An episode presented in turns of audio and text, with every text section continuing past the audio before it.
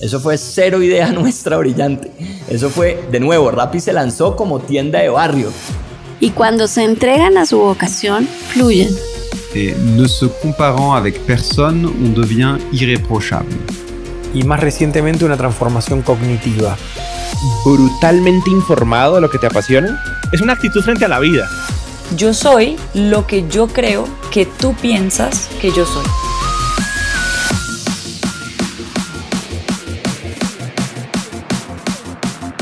Hola, hola, hola, soy Robbie J. Fry y este es otro episodio of The Fry Show. Este podcast es una celebración de personas que no aceptan la vida tal como es, la abrazan, la cambian, la mejoran y dejan su huella en ella. In the words of Steve Jobs, they leave a dent in the universe. Esta es una cápsula de tiempo en donde yo pueda aprender sobre sus mindsets filosofías e historias y compartirlas con ustedes. En las palabras de Larry King, me recuerdo a mí mismo todas las mañanas. Nada de lo que diga este día me enseñará nada. Entonces, si voy a aprender, debo hacerlo escuchando. Mi invitado esta vez es José Duarte. José Duarte es pensador visual y cofundador de TEL TEL es una empresa compuesta por 50% de diseñadores y 50% de comunicadores. José Duarte y TEL trabajan con las empresas grandes, grandes, empresas como Google, UNICEF, Bavaria y muchos otros que utilizan el arte de hace 8.000 años, el arte de pensamiento visual. Primero ellos escuchan. En segundo lugar, ellos identifican a la audiencia y la tercera construyen la historia correcta que quieren compartir. Pero más de esto, también José Duarte es editor de Easy Database, una página especializada en la visualización de la información. Es conferencista internacional en el campo de la comunicación visual. Su trabajo ha sido publicado por el libro Visual Storytelling de Gestalten e Infographics, diseñando y visualizando datos de PromoPress y ha aparecido en blogs y revistas especializadas de todo el mundo como Oni, Marie Claire, InfoAesthetics, Brain Pickings, que es impresionante, y Co.design, entre muchos otros. Ha sido conferenciado en eventos especiales sobre visualización y datos abiertos, como el diseño abierto de Viena y EXMA 2015. El titular siempre, como ustedes saben, es espectacular. La cosa que lo, que lo ven allá. Pero, como siempre, la historia detrás del titular es mucho, mucho más espectacular. Los hábitos, las acciones y los procesos mentales de José Duarte son un plan de 10 años para el éxito. Pero el factor principal que pasan una vez y una vez más en mis conversaciones es el arte de descubrir tu pasión. Incluso si para encontrar esa pasión debes cerrar su empresa ocho meses, ignorar a la multitud en todos sus consejos y ideas y trabajar sin parar 10 años para perfeccionarlo, redefinir, construir, crear, tomar esta pasión a otro nivel.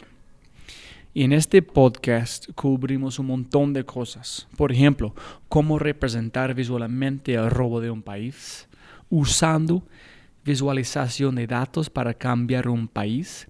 Cómo decir, yo no sé, el arte versus el diseño.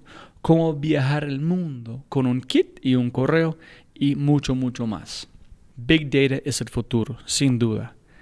Pero sin embargo, Big Data no significa nada si no puedes entenderlo, si no puedes traducirlo o representarlo visualmente.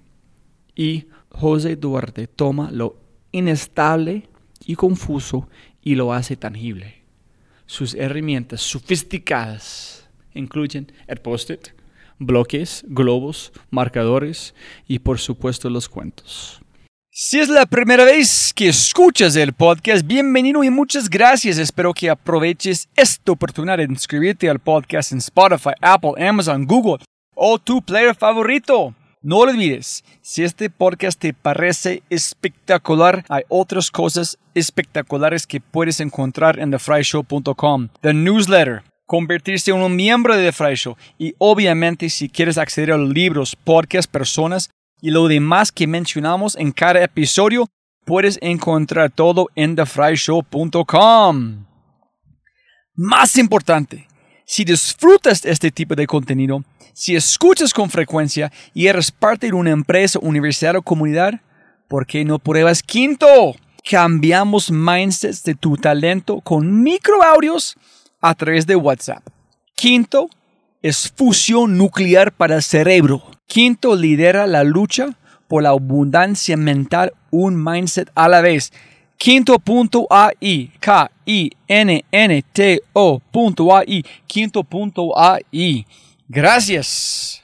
Es un gran honor y respeto enorme que presento otra conversación alucinante, episodio número 44, pensamiento visual y visualización de datos con el gran, gran, gran José Duarte.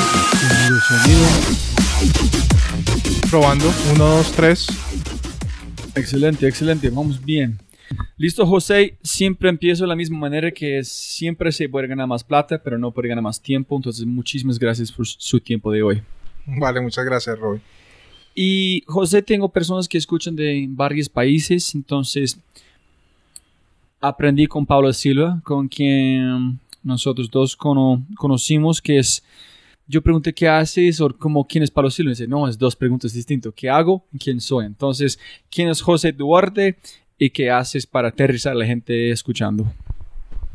Bueno, pues eh, mi nombre es José Duarte, soy un eh, diseñador eh, colombiano, tengo un, un máster en comunicación y me gusta, me gusta vender la idea de que soy un pensador visual. Digamos que todo, todo mi mundo y todos mis proyectos giran alrededor de, de la comunicación visual. ahora, en cuanto a lo que hago, soy cofundador de una empresa que se llama TEL, Business Storytelling, y pues básicamente eso es lo que hacemos, ayudar a las empresas a contar sus historias, eh, normalmente desde, desde comunicación interna, casi todos nuestros clientes los trabajamos desde comunicación interna.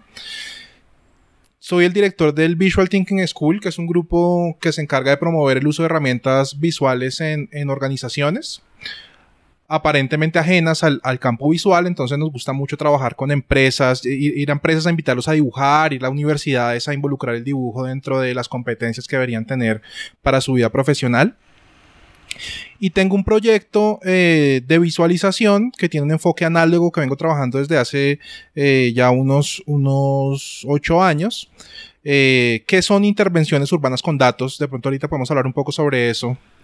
Eh, digamos que esos son, digamos, los, los, los, tres focos. Desde Tele hemos desarrollado una serie de proyectos adicionales, como por ejemplo eh, Ciudad Laboratorio, que fue el, el, primer laboratorio que se creó para la ciudad de Bogotá, que ahorita están en, manos de la Cámara de Comercio y, la Alcaldía. Ese fue un proyecto que empezamos a gestionar nosotros. También hay Club del Pitch, que se reúne el primer martes de cada, de cada mes a un poco como para poner a prueba el, pitch de los emprendedores y decirles que está bien y que está mal, como para cuando ya tengan la experiencia real estén un poco, un poco mejor preparados. Eh, y un laboratorio de paz que también empezamos a gestar eh, desde antes de, de, pues de alguna manera motivados por todo el asunto de lo que estaba ocurriendo en Colombia eh, y, y, y, antes de que, de que, fuera el plebiscito del sí y el no, eh, nos reunimos un grupo de, de, personas, todos parte de las industrias creativas y culturales de Bogotá, particularmente unas 60 personas, a eh, pensarnos qué tipo de cosas podríamos hacer para, para promover la, la, la paz en el país todavía estamos trabajando en eso. Digamos que esos proyectos todavía siguen en marcha. Y si puedes volver en tiempo un poquito antes de la universidad y antes de Leadfish, ¿cómo exactamente si puedes conectar los puntos? ¿Cómo llegaste a TEL en este momento? ¿Qué fueron los momentos claves? ¿Todo tiempo estabas un niño que está pensando visualmente? ¿Y qué inspiraste? Porque pienso que tú eres como un, diseñador industrial, ¿no? Sí, soy diseñador industrial. ¿Y dónde llegaron comunicación? ¿Cómo combinaste estos mundos para llegar a este punto, más o menos? Pues desde, desde desde siempre yo tenía una, una inclinación muy artística y se quiere muy visual. eh, o digamos muy visual y que la entendía como artística, pero fue hasta la universidad en que empecé a entender es, eso de visualizar, eh, esa idea de visualizar como algo un poco más práctico que se puede aplicar en la vida práctica, eh, más allá de una exploración artística. Y, a partir de la universidad, en la carrera, de, a pesar de estudiar diseño industrial, me empecé a interesar mucho en el, en el tema de la visualización de información, que tiene de alguna manera más que ver con comunicación o comunicación gráfica.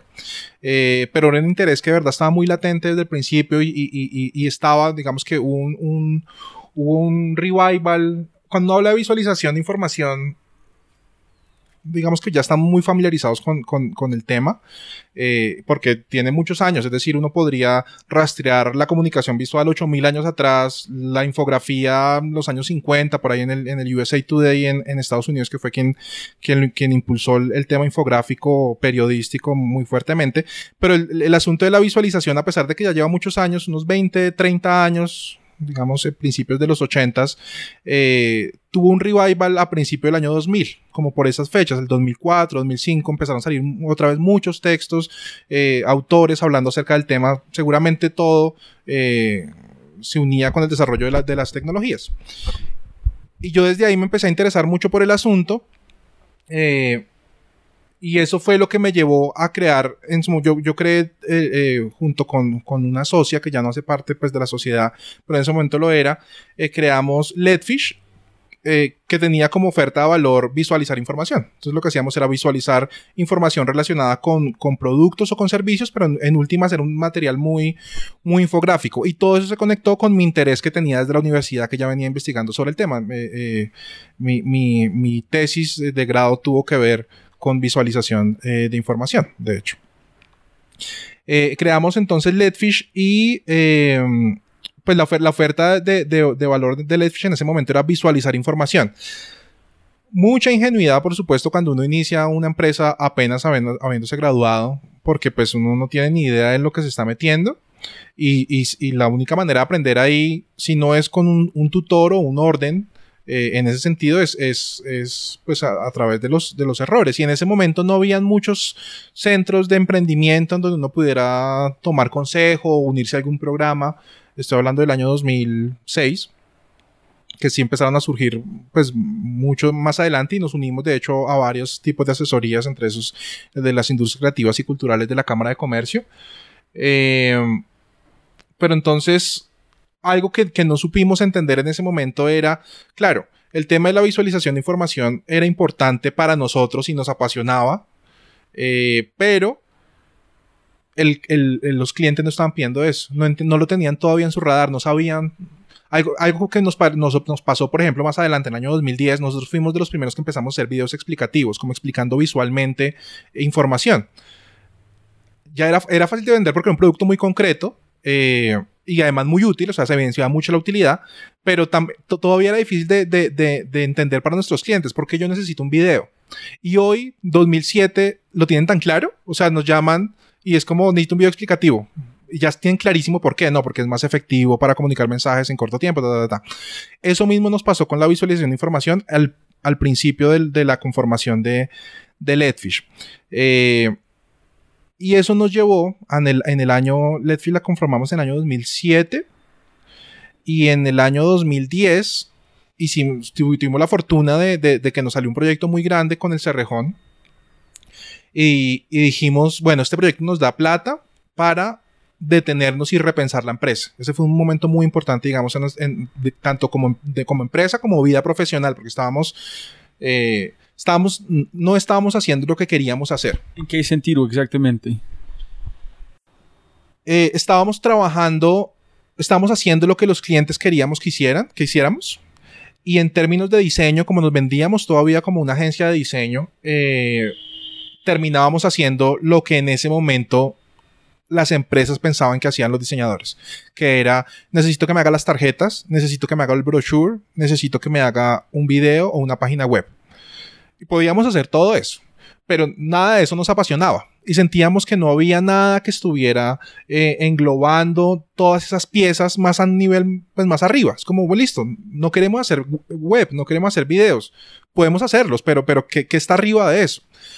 No teníamos muy claro, no teníamos muy claro realmente hacia dónde queríamos llegar y por eso fue que decidimos darnos seis meses. Entonces dijimos, este proyecto nos da el suficiente dinero para mantener a la empresa sin recibir más proyectos durante seis meses. Para identificar qué es su propósito real. Exacto. Entonces ahí lo que hicimos, en ese momento ya estaba el tercer socio que es, es, es Diego, que me acompaña hoy en, en, en TEL también. Eh, éramos los tres más una persona más y lo que hicimos fue cerrar la empresa en, en, durante seis meses y los cuatro empezar a reformular eh, Letfish. Y ¿Por, es, qué, qué pena? ¿Por qué seis meses? Ustedes definieron, necesitamos seis meses, vamos a traer esta cantidad de horas cada día? ¿O ¿Por qué seis meses? ¿Por qué este, en ese momento? Fue, fue, fue un poco arbitrario. Pensamos que, que eh, sabíamos que no se podía resolver una semana, ni siquiera en un mes, sino como queríamos hacer un cambio importante en, la empresa, sabíamos que tenía que ser un tiempo largo. Esos seis meses realmente terminaron siendo ocho meses al final. ¿Qué hicimos en esos ocho meses? Que no recibimos más trabajos. Primero, hicimos un mapeo de lo que los clientes nos estaban solicitando, un poco para entender el mercado que estaba pasando acá. Por otro, hicimos un mapeo de nuestros intereses, es qué nos gusta y qué nos apasiona hacer. Y por otro lado, hicimos un mapeo de qué estaba ocurriendo en el mundo alrededor de esos intereses. Eh, ahí descubrimos empresas que hasta ese momento no, no, no, no teníamos mucho contacto. Una es, por ejemplo, Explain, eh, que ya hoy por hoy es una empresa, de hecho, muy cercana. Con, con pues conocemos al, al, al gerente creador de, la empresa, que se llama Dave Ray. Eh, y conocimos una serie de, de, de, aplicaciones muy concretas del tema de la visualización de información y el tema de la infografía, muy, aplicaciones muy concretas en la empresa. Y, decidimos, ok, ese es el modelo que debemos seguir. O sea, lo que debemos hacer es, eh, lo que nos apasiona es, mostrar información, diseñar información para que sea clara y la gente la entienda.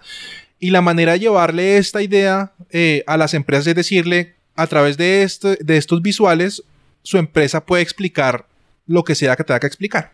Y ahí fue cuando hicimos un clic con, con, con, la industria. Para nosotros fue muy fácil vender. Nuestra oferta de valor a partir de ese momento fue, eh, explicamos eh, sus servicios, procesos y productos a través de material visual claro y contundente. Este es un punto muy importante que dijiste, José, pienso también por los emprendedores, para toda la gente escuchando, que es, uno es que tú estás hablando sobre vendiendo diseños, es muy interesante que la gente, las empresas, ellos le encantan recibir información de manera sencilla en entenderlo, pero no entienden que tiene que hacer este igual cuando ellos pasan información. Ellos pasan muy complicado, pero les gusta recibir bonito, sí, pero no sí, quiero pagar. Pero lo más importante de todo esto es, se parece que tú encontraste, hiciste una cosa que es con su propósito, que nadie más está haciendo en Colombia. Encontraste un diferenciador en cuando el momento que ustedes convirtieron de una empresa normal a diferente con propósito, puedes vender. Porque cuando la gente escuchan, no hay nada a comparar. Entonces, puede entenderte. Dices, claro. ah, ellos hacen igual. No, nadie hacen igual. Es el que hacemos. Si quieres este, pagan por este. Entonces, con este, el momento que estaban diferente, allá es el valor para común de todos. Exact exactamente. Ahí fue cuando entendimos, cuando reformulamos la oferta de valor, entendimos que nos diferenciábamos y en ese sentido, eh, y durante cuatro años nosotros ni siquiera tuvimos que mantener un plan de mercadeo porque eh, un poco sabíamos que solamente con que las personas supieran qué era lo que hacíamos, ya sabían que nos necesitaban. Y el, a partir del día cero, o sea, es decir, nosotros tuvimos un relanzamiento a finales de la, del año 2010 y al siguiente día nos llamó nuestro primer gran cliente después de ese gran cambio de, de imagen que fue publicar y con, con, ellos todavía seguimos trabajando siete años después.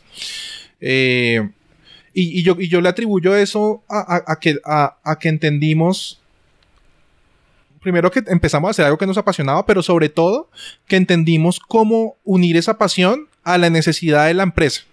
¿sí? Y, y entendimos cómo vendérselo. Sientes el tema de explicar era, un, era una idea eh, muy clara. O sea, todas las, todo, todas las empresas necesitan explicar en algún momento cosas, necesitan explicarle a sus clientes cuál es el valor de sus productos o cómo funciona su servicio o, o ex, explicarle a sus clientes internos, a quienes trabajan dentro de la organización, cómo organizarse o cuál es la visión de la empresa. Todas esas son cosas que tenían que explicar y ahora cuando visitábamos una empresa sabíamos exactamente qué venderles. Así que era, era muy diferente. Y, y, y perdóname termino esto que es, esto también es muy chévere y es hay, otro cambio muy importante es que a partir de ahí ya no, no, ya no nos llamaban para hacer el video o para hacer la presentación o para hacer la web, sino que nos llamaban, llamaban porque tenían una necesidad un poco más arriba, que era, oiga, necesito explicar esto, ¿qué hacemos?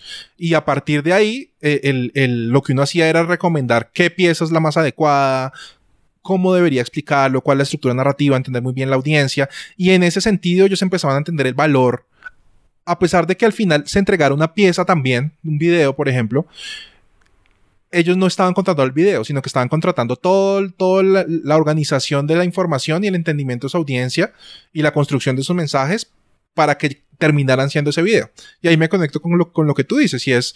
Eh, muchos clientes, ya no pasa tanto, pero muchos clientes entendían el diseño como lo bonito, como es que se debe ver bien, ¿sí? Pero el problema no es ese, el problema no es ese, el problema va mucho más atrás. ¿Sí? Y, y, eso era lo que estamos vendiendo, no el video, sino todo lo que estaba atrás. Y eso también contribuyó a que, a que tuviéramos la tranquilidad de, de, de incrementar los, los, lo, lo, lo, que costaba nuestro servicio. ¿Sí? Porque ya no cobrábamos por el video, sino había una asesoría detrás de eso. Dos o tres preguntas, José, montaron este. Uno es, si llegas a la empresa y ellos dicen, tenemos que explicar este con una presentación, ¿dónde es la diferencia? Yo entiendo la diferencia, pero ¿cómo puedo explicar lo que ustedes hacen menos de una otra empresa que van a tomar esta información? Ellos van a tratar como visualizarlo en hacer una presentación. ¿Qué es la diferencia? Porque es, pienso que es mucho más de explicar, es como cotidiano, como la manera que explicas, en la manera que ustedes identifican el valor de cada herramienta que usas en la combinación, en la secuencia, para la más profundidad de contar la historia con más impacto. Entonces, ¿cómo explica la gente que la profundidad que haces que no es tan obvio para mucha gente? Sí, nosotros tenemos... Eh y de hecho es una metodología que arrancó desde Letfish, pero que recuperamos ya con Tel, que ahorita te cuento cómo surgió Tel y cuál fue la evolución. Tel es algo así como un Letfish reforzado. Eh, hay una metodología que, que creamos eh, porque sabíamos que también desde ahí nos queríamos diferenciar, es decir, no solamente del producto final, sino teníamos que dejarle muy claro a nuestros clientes el modo en cómo trabajamos y por qué lo hacemos de esa manera. Entonces, lo, lo que hacemos siempre al iniciar cualquier proceso, cualquier proyecto, es hacer algo que nosotros llamamos sesión de descubrimiento que es una sesión, por ejemplo, en, el, en temas de agencias de publicidad lo llaman briefing y lo que normalmente hace el, el, el cliente es enviar un brief con toda la información a la agencia para que ellos sobre eso armen su propuesta. A nosotros no nos gusta que nos envíen la información, sino que preferimos sentarnos con el cliente, pedirle tres horas de su tiempo. Entonces son sesiones que duran tres horas. Normalmente hacen parte de, eh, de la sesión unas seis personas, tres por parte de, de, nuestro equipo y tres por parte del cliente. Y lo que hacemos ahí es eh, aprovechar ese momento primero para que el cliente vea nuestro, nuestro, nuestro modo de trabajo que es, es, un modo de trabajo muy visual. De hecho, nosotros antes de que saliera todo el tema del, del, del, Business Model Generation, todo el tema de los Canvas, nosotros ya veníamos trabajando una serie de herramientas visuales que nos servían para organizar sesiones de descubrimiento, para entender qué era lo que el cliente necesitaba, cuáles eran los objetivos de sus piezas y particularmente trabajábamos mucho desde diseño centrado en el usuario. Eso para nosotros es súper importante y es un, muy, un diferenciador, diferenciador gigante. Y podíamos hacerlo porque, porque nuestro equipo eh, se divide entre 50% diseñadores y 50% comunicadores. Normalmente las agencias, los diseñadores están diseñando lo que se entiende por diseño, que es finalizando piezas gráficas, y los que trabajan en publicidad o mercadeo son quienes van a visitar a los clientes, y ellos no tienen ni idea de, cómo se diseña realmente. Entonces lo que hacíamos, eh, lo, que pudimos hacer fue llevar a ese mundo el diseño centrado en el usuario y presentárselo al cliente. ¿Qué significa eso? Pues significa básicamente, es ahora una idea que uno entiende como muy sencilla, pero es preguntarle al cliente, bueno, pero ¿a quién le va a hablar usted? ¿Quién es esa persona? ¿Sí? ¿Qué espera usted que pase cuando le entregue esa información? ¿Sí? Eh, ¿qué, barri ¿Qué barrera se puede encontrar eh, con esa persona? Porque esa persona no le puede creer a usted. Y con esa serie de preguntas que íbamos mapeando en una especie de canvas, eh, pero enfocado en, en, en, en audiencias, íbamos definiendo íbamos definiendo los mensajes principales de sea cual sea la pieza que estuviéramos armando, pero al tiempo, y esto era lo más, lo más importante para nosotros como a nivel de, de empresa, vendíamos, le vendíamos al cliente la idea de que trabajábamos de un modo completamente diferente, porque nadie hacía con ellos una sesión de descubrimiento. Tanto así que en adelante ellos no lo dejaban muy claro. No es que eh, yo sigo trabajando con ustedes porque me encanta esa primera sesión que hacen. ¿Sí? Y, y, esa sesión era muy chévere tan, por otra razón, y es porque empezaba a, a, entenderse que nuestro trabajo no era, ok, el cliente me dice qué hago y yo lo hago, sino es eh, un poco lo que hablábamos ahorita más en la mañana y es eh, cómo trabajamos juntos. ¿Cómo hacemos que de verdad este producto sea relevante tanto para ti como cliente que te funcione, pero también para mí, para mi portafolio, por ejemplo, para o una experiencia de trabajo mía? Y ellos ven esa pasión y, y- y- entre los dos funciona muy bien. Han habido experiencias con clientes que, que han funcionado muy bien. Por ejemplo, UNICEF es, es perfecta para, para, para hablar de eso, porque ellos, ellos entendieron muy bien desde el principio todo el valor que tenía el, el pensamiento visual, eh, particularmente el pensamiento visual y cómo visualizar información dejaba claro más las cosas y desde ahí ellos empezaron a hacer, sobre todo pues acá lo puedo decir por, Colombia, porque nosotros trabajamos de la mano de UNICEF Colombia, eh, sus piezas ahora tú las ves y son, tienen mucho ese perfil, muy de cómo comunican ideas complejas, que son muy complejas porque participan muchos entes simultáneamente, eh, en ideas muy sencillas comunicadas visualmente. Voy a montar en qué dijiste y una pregunta um, para una divulgación. Uno es, una cosa que yo aprendí que es demasiado importante en mi vida en este momento, hablando de innovación, creatividad, es un compañero en este podcast, se llama Diego Rodríguez, que tiene una empresa en OMiFi que vende mercadeo por Wi-Fi. Ellos consideran una cosa que casi nadie puede entender cómo funciona, no puede imaginar, nunca ha visto en que yo entendí en ese momento es en con cosas sociales especial y diseño es innovación significa que es nuevo, que no han existido antes. Y con este significa educación al cliente. Tiene que educar al cliente cómo funciona, porque ellos no tienen una cosa a relacionar.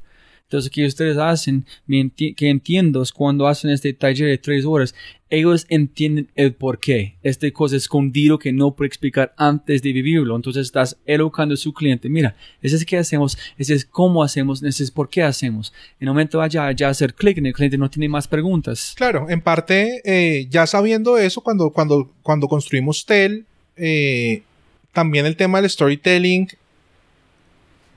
el, el- el storytelling había sido el, el tema del año para el Harvard Review el año anterior, o sea, la oferta de valor de storytelling de TEL la sacamos como en el año 2014 y en el 2013 había sido el tema en el Harvard Review, pero acá todavía, todavía no estaba. Eh, entonces usamos una serie de estrategias, entre esas el, el Visual Thinking School, que tiene, el propósito es ese, por supuesto. Por un lado se trata de, de poner en práctica las herramientas que nosotros usamos al interior de la organización y compartirlas con otras empresas. Pero sobre todo se trata a nivel de, este, de, de, de estrategia comercial como un elemento que nos permite llevarle nuestro know-how y nuestra manera de hacer las cosas a los clientes. Esas sesiones son gratis y las hacemos con empresas.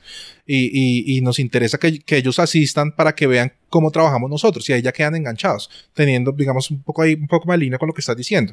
Incluso también tenemos eh, eh, talleres de dos horas de presentaciones efectivas que damos gratuitamente a los clientes, eh, justamente porque pensamos que en la medida en que ellos tengan una primera experiencia con nosotros, van a quedar enganchados como clientes. Y las experiencias son muchas. Así nos pasó, por ejemplo, con Alquería o así nos pasó con, bueno, son muchos los clientes con los que hemos trabajado de esa manera. Entonces eh, lo entendemos como, una inversión. Tanto la sesión del Visual Thinking School como los talleres cortos de presentaciones, porque ya cuando son talleres completos pues cuestan más, pero cuando son cortos eh, de, dos horas eh, son gratuitos, pero están in insertados en una estrategia para mercadear nuestra empresa. Entendimos eso porque cuando trabajamos, eso fue como en el año 2011 con Google. Eh, ellos nos invitaron a que, a que los ayudáramos a diseñar una serie de piezas para su fuerza de ventas para que ellos pudieran vender Google AdWords eh, a pequeñas y medianas empresas. Cuando hicieron el estudio, realmente se encontraron con que era muy difícil vender es, ese producto porque las pequeñas y medianas empresas en ese momento eh, primero no sabían que era Google AdWords, pero pues de eso se trata la fuerza de ventas, va a, de, a decirles de qué se trata, pero realmente el problema era que no entendían el valor de Internet para vender productos. ¿sí? Entonces, si yo no entiendo para qué sirve Internet, ¿yo por qué le voy a comprar Google AdWords?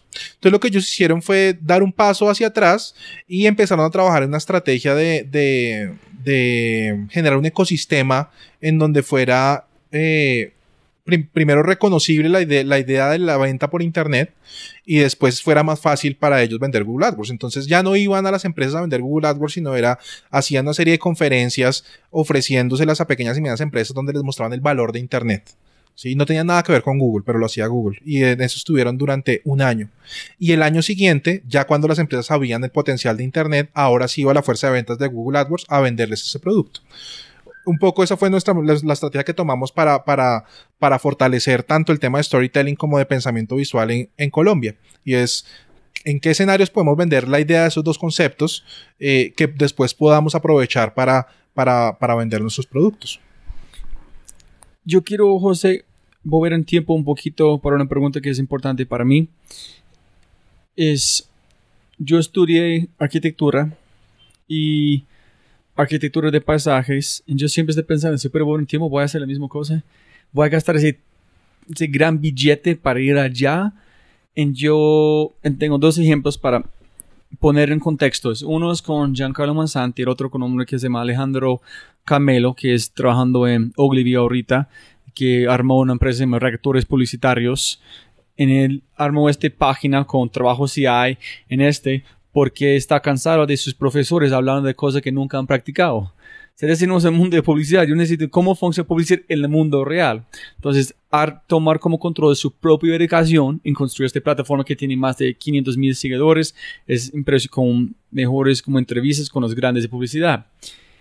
Y yo pregunté a Giancarlo Massanti, si yo por buen tiempo, yo quiero como aprender como en el mundo de, de arquitectura, yo voy a encontrar un Giancarlo Massanti, golpeo en la puerta y dice, oye, aquí es mi plata que yo voy a gastar en una universidad por un año para estudiar con lo mejor por un año. Yo voy a pagarte para trabajar contigo.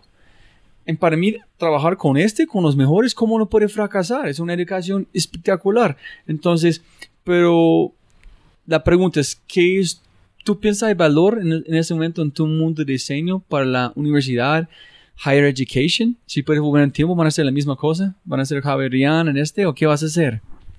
Eh, bueno, eh, pasan, pasan varias cosas. Yo, entiendo, por ejemplo, en, en, en TEL, para nosotros no es importante la hoja de vida de las personas. Y de hecho, mucho en el mundo del diseño eh, se privilegia el portafolio sobre la hoja de vida. Eso es más importante lo que esa persona ha hecho o, o que sabe hacer, más allá de en dónde estudió o si tiene una maestría eh, o una especialización o lo que sea. Eh, sin embargo, yo de mi experiencia sí agradezco haber estudiado diseño. puede, no haber sido en una universidad, o sea, donde sea que, lo haya estudiado, eh, aunque sí lo estudié en una universidad, agradezco la formación que tuve porque justamente, particularmente en el diseño industrial, uno tiene un modo de hacer las cosas. De hecho, del diseño industrial sa sale todo lo que ahora entendemos como design thinking, ¿sí? que es un, un, un, una metodología de, cómo los diseñadores trabajan, pero aplicado a escenarios diferentes. Yo tengo eso súper naturalizado y es porque estudié diseño. ¿sí? Lo, lo, chévere y lo que yo siento que, que hice interesante es que pude llevar ese conocimiento a un escenario absolutamente ajeno a lo que, a lo que para lo que inicialmente se había concebido. Siento, yo no diseño objetos, ya no, ya no lo hago. Eh, no me interesa hacerlo tampoco. Me interesa más es cómo aprovecho esa metodología de resolver problemas, porque el diseño se trata muy de resolver problemas, eh, pues a través de una serie de pasos, eh, en, en, en, por ejemplo, un escenario público. ¿Cómo puedo llevar yo la metodología del diseño para trabajar con el Ministerio de Educación? Sí, ha habido proyectos en los que hemos trabajado de esa manera. O cómo yo puedo llevar esa metodología para trabajar con no sé, otro escenario. Pero en, términos, en términos generales, en, entiendo lo que dices. Eh, ahora, todo el cambio que ha habido en, la educación nos está llevando un poco a eso, y es que uno empieza a aprender ya no por carreras de cinco años, sino una serie de competencias muy concretas, eh, incluso a través de cursos gratuitos en las mejores universidades del mundo. Eh, pero, pero en mi caso particular sí siento que al haber estudiado diseño me conf, configuró mi, mi, modo de trabajo de una manera que, que hoy entiendo como muy útil. Y no solo como útil, sino como diferente. Es decir, hace 10 años, eh, cuando yo visitaba una, una empresa, me recibía, no sé, cualquier persona dentro de la empresa y, me pedían hacer unas tarjetas. Hoy me recibe el presidente de Bavaria y quiere que lo, que lo acompañe a, a, a, no sé, a organizar su estrategia de comunicación. O sea, la percepción del, de la profesión del diseño es completamente diferente y, para bien. O sea, ahora nos entienden como, como personas eh, eh, indispensables dentro de la creación de un producto. Ahora se habla de, de, diseño de, de, modelos de negocio. O sea, la palabra está ahí metida. Pero sí, la última parte para este, si, si yo voy a gastar como cuatro años, tres años, cinco años, yo voy a decir, listo, voy a buscar, yo, estoy, yo quiero estudiar diseño. Primera cosa voy a hacer, listo, voy a investigar las empresas de diseño que me encanta, voy a encontrar Tel, voy a golpear la puerta de José, José, aquí es un montón de plata, dame seis meses su tiempo. Y mientras estoy allá, voy a encontrar más mundos, va como, in, como ser in, como, no sé, inmerso, como dentro de su mundo. En este, no, no me estoy de acuerdo con storytelling mucho más los objetos. Con este voy a buscar el mejor lugar que diseñen como objetos que me gusta. Golpeen la puerta. Aquí es plata, enséñeme. Como Sí, una sí, de- sí. En donde ya voy a construir mi mundo de diseño como con mi educación con proyectos propios. Sí, chéverísimo. Es como un, poco eh, como el tema, como funcionaba antes lo- los oficios, ¿no? Si yo quería aprender escu- escultura, pues me iba a, a la casa del maestro escultor, ¿sí? Lo, y ocurre lo mismo con temas de, de- de cerámica, todavía ocurre de esa manera. Es decir, uno no va a una universidad a aprender cerámica, uno va al donde está el mejor ceramista para que le enseñe sus técnicas, ¿sí? Eh, po- podría funcionar así. De hecho, eh, eh, al- algo que, que podría, no- nosotros tenemos de hecho en, en Tel una, una, pues el tema de prácticas, las prácticas son, son remuneradas y, y las entendemos porque nos lo han dicho nuestros practicantes año a año, son experiencias muy, muy, muy chéveres para ellos porque entienden por fin ya no todo el tema muy teórico que se veía en la universidad, sino es cómo ponen eso en práctica y, y muchas veces ellos nos dicen que termina siendo muy diferente otro universo diferente a lo que ellos habían aprendido en la universidad. Entonces, sí, sí es importante empezarse a familiarizar y em- empezarse a, vincular a esas empresas que uno considera que son que son en las que uno quiere hacer su vida profesional, donde piensa, donde uno piensa que puede crecer profesionalmente. Sí. Y hablando de ese tema, ¿cómo de educación, cómo llegaste al diseño de información en una manera en el mundo físico? Es que el mundo físico, porque es muy interesante, cuando el mundo estás convirtiendo digital, tú fuiste a la otra dirección en empezar a tomar información y hacer cosas con objetos reales. Y uno está pensando, ¿qué es el, qué es el valor real que tú haces? Solamente más como en, consumir información, está pensando, está viendo sus fotos con los globitos en los árboles, en los, en los como cu- cuentas de Twitter con bloqueos. Tiene que explicar a la gente también escuchando cómo se parece. Pero, dice, no pienso que puede duplicar en el mundo virtual todavía. Hay un valor con la dimensión, con los colores, con los volúmenes que solamente percibir en el mundo real. No piense que el mundo digital virtual están allá, que puedes hacer la misma cosa. Entonces, ¿por qué empezaste allá? ¿Qué valor recibes vos para construir estas cosas con tu mano, con información? ese, ese el- el- el- como le, le decía, el, el, el- el asunto de la visualización de información me apasionó desde siempre, desde, desde el que estaba en la universidad, mm, empecé a investigar mucho sobre el tema, Eh, pero alrededor del año 2010 eh, me sentí excluido de la comunidad de visualizadores, justamente porque el discurso digital era hegemónico. Es decir, se entendía que si, si, si usted quería visualizar información tenía que saber pro- programar, por ejemplo. Y yo sé programar, pero no soy tan bueno haciéndolo, primero. eh, y segundo, pues no es algo que me apasione. Entonces empecé a pensar, oiga, debería, me encanta visualizar, pero no sé programar, ¿qué hago? Entonces tuve que empezar a explorar otras posibilidades de visualización y ahí fue cuando me encontré eh, con, con el mundo de la visualización análoga a la información y empecé a entender la complejidad que había detrás de eso y la utilidad que había ahí también. Por ejemplo, en términos de exploración de información, es pensar la información desde otra perspectiva. Son datos que yo no solamente veo en dos dimensiones, sino qué pasa si yo ahora yo puedo tocar los datos o qué, pasa si ahora yo puedo caminar en medio de los datos. Y se abrían otras dimensiones de exploración eh, desde el diseño de información muy interesantes. Pero por otro lado, eh, pues yo vivo en Colombia. Eh, y digamos que cuando uno ingresa a la, DANE, por ejemplo, que es el Centro de Estadística Nacional, eh, se jacta un poco de que sus datos están disponibles para todo el mundo y que tienen información abierta, porque claro, uno puede entrar a la página de internet y, descargar sus informes de datos. Pero en Colombia la penetración de computador es de alrededor del 50%, es decir, apenas el 50% de la gente tiene acceso a un computador directo y ese 50% apenas el 50% tiene acceso a internet. Eso quiere decir que esa información del DANE está disponible apenas para el 25% de la población en Colombia. Y si usted es diseñador y quiere llevar la información a la gente y usa exclusivamente un medio digital a través de Internet, está dejando por fuera el 75% de la población. Entonces, eso para mí también se convirtió como en un por qué yo debería buscar o explorar otras maneras más allá de la digital para mostrar información. Y ahí fue cuando arranqué con el tema de la visualización análoga. ¿sí? ¿Cómo yo le puedo llevar a un pueblo en La Guajira información relevante para ellos? O a una, a una mina, ¿sí? a unos mineros para que entiendan qué está pasando con el dinero que está produciendo esta mina. O incluso en la ciudad y empecé a entender el, el espacio público como un espacio idóneo para llevar la información a la ciudadanía sobre su propia ciudad. Y alrededor de eso fue que empezó esa, esa exploración. Ahora, en el año 2011 saqué un kit eh, que fue un proyecto pues, que, que, se hizo muy relevante en la comunidad de infografía y visualización en, en el mundo, eh, que son unos kits que, que, de alguna manera invitan a la gente a que ellos mismos con materiales muy sencillos visualicen información y que se den cuenta que no hace falta un computador para visualizar información.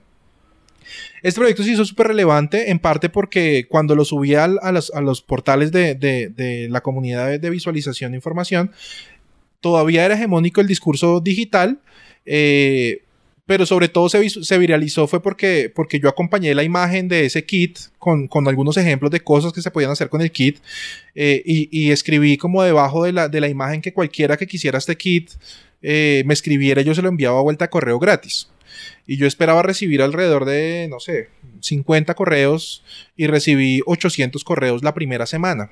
Hoy sigo recibiendo correos, ya recibí alrededor de unos 4000 correos los últimos 6 años solicitando kit, por supuesto no pude enviárselos a todos.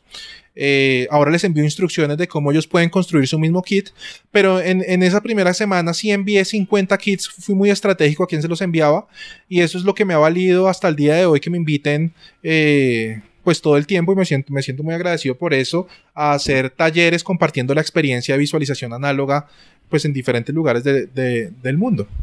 Pero yo quiero montar, tengo muchas preguntas en, este, en esta manera.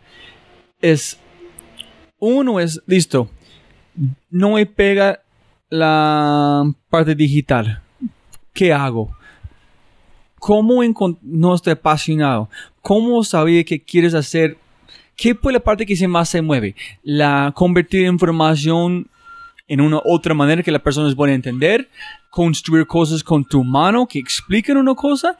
Y una cosa es, listo, soy apasionado de hacer este. Lo otro es tener la calidad, la fuerza hacer que tú eres muy buena en poder hacer cosas con este que tiene valor real. Con muchas personas, soy muy apasionado de jugar fútbol, pero soy terrible a jugar fútbol. No puedo ser como seguir una carrera en fútbol. Entonces, ¿cómo sabe, con esa cosa tan raro, este mundo que nadie sabe, que nadie está diciendo, no, este es muy raro, no puede hacer este, que no solamente que tiene una pasión, pero también tiene valor por tus personas. Cuando encontraste, sí, ese tiene valor, en sí, soy muy bueno a hacer este. Fue un conjunto de cosas. Primero es por el interés personal que tenía. Segundo es porque había estudiado diseño industrial. Y el diseño industrial tiene mucho que ver con con trabajar con las manos, tiene mucho que ver con construir objetos, tiene mucho que ver con la tridimensionalidad. Y, y entonces eh, mi exploración vino desde ahí. Es como yo puedo aprovechar estas herramientas que ya tengo, sí, porque aprendí a hacerlo, pero, pero llevarlas a un mundo que es ajeno, que es la visualización, que hasta ese momento se entendía en dos dimensiones. ¿Cómo lo puedo hacer en tres? Y ahí ya sabía que lo que iba a hacer era bueno, porque tenía esa capacidad. Ahora, ¿en qué momento se hizo relevante eso que estaba haciendo? Justamente cuando te decía eh, que particularmente en, en, Colombia el acceso a la información es muy limitado y se empezó a entender esa manera de hacerlo como una forma adicional de llevar la información a la gente o de generar experiencias diferentes con la información. Y ahí se unieron esas tres, esos tres elementos y hizo mi trabajo en términos de visualización de, de datos pues muy, muy interesante. No solo ahora ya en este contexto, sino eh, en otros países en vías de desarrollo, por ejemplo, me llaman a hacer conferencias justamente por esa misma necesidad, pero también me llaman de, de países de primer mundo para ver esa experiencia, ya no de cómo llevar información en contextos que no han entrado a lo digital, porque por ejemplo en Estados Unidos no tendría mucho sentido eso, porque ya la penetración es casi total, eh, pero el, el, el, tema de, de, de, los datos en 3D sí sigue siendo una nueva forma, una experiencia nueva con los datos. ¿sí? Y ahí hay, hay, hay un tema relevante. Allá es, porque yo tengo una pregunta que yo quiero preguntarte, que posiblemente contestaste de una manera, porque yo estoy pensando solamente en tus imágenes, pero también estoy pensando, no, puedes pasar por la información, pero tocar la información y estamos saturados en información, más y más y más y más información. Está pensando, ¿cómo José van a convertir un mundo físico, a, cuando hay tanta información cambiando tanto? Pero posiblemente tu poder, que es más poderoso en este momento, es tiene que tener sentido la información o, es, o es inútil. Si no puede usarlo, no sirve por nada. Entonces tú estás sacando pedacitos que en una manera es, es mucho más real que, que estaba ya antes, ¿no? Porque tú puedes tener muchas dimensiones. Ahí hay, dos, dos, eh, dos cosas importantes en, en, en, temas de qué información llevo y qué es lo que yo busco con esa información en la gente. Y para eso me sirve perfecto una experiencia. No es un proyecto mío, pero es un proyecto que siempre uso como ejemplo porque, porque me parece perfecto para explicar por qué es útil la visualización de información análoga. Eh, en el año 2013 me invitaron a hacer una charla en, en, en Viena, en un evento que llamaba Open Viena, eh, y el tema central de ese año era visualización de datos. Eh, yo iba a contar pues, mi experiencia de visualización análoga y visualización tridimensional, intervenciones urbanas con datos, y casualmente al lado donde era el evento había una instalación en un lugar que se llama Kartsplatz, que no tiene nada que ver con el evento, pero al mismo tiempo te da todo que ver con el evento, sin, ellos haberlo entendido todavía.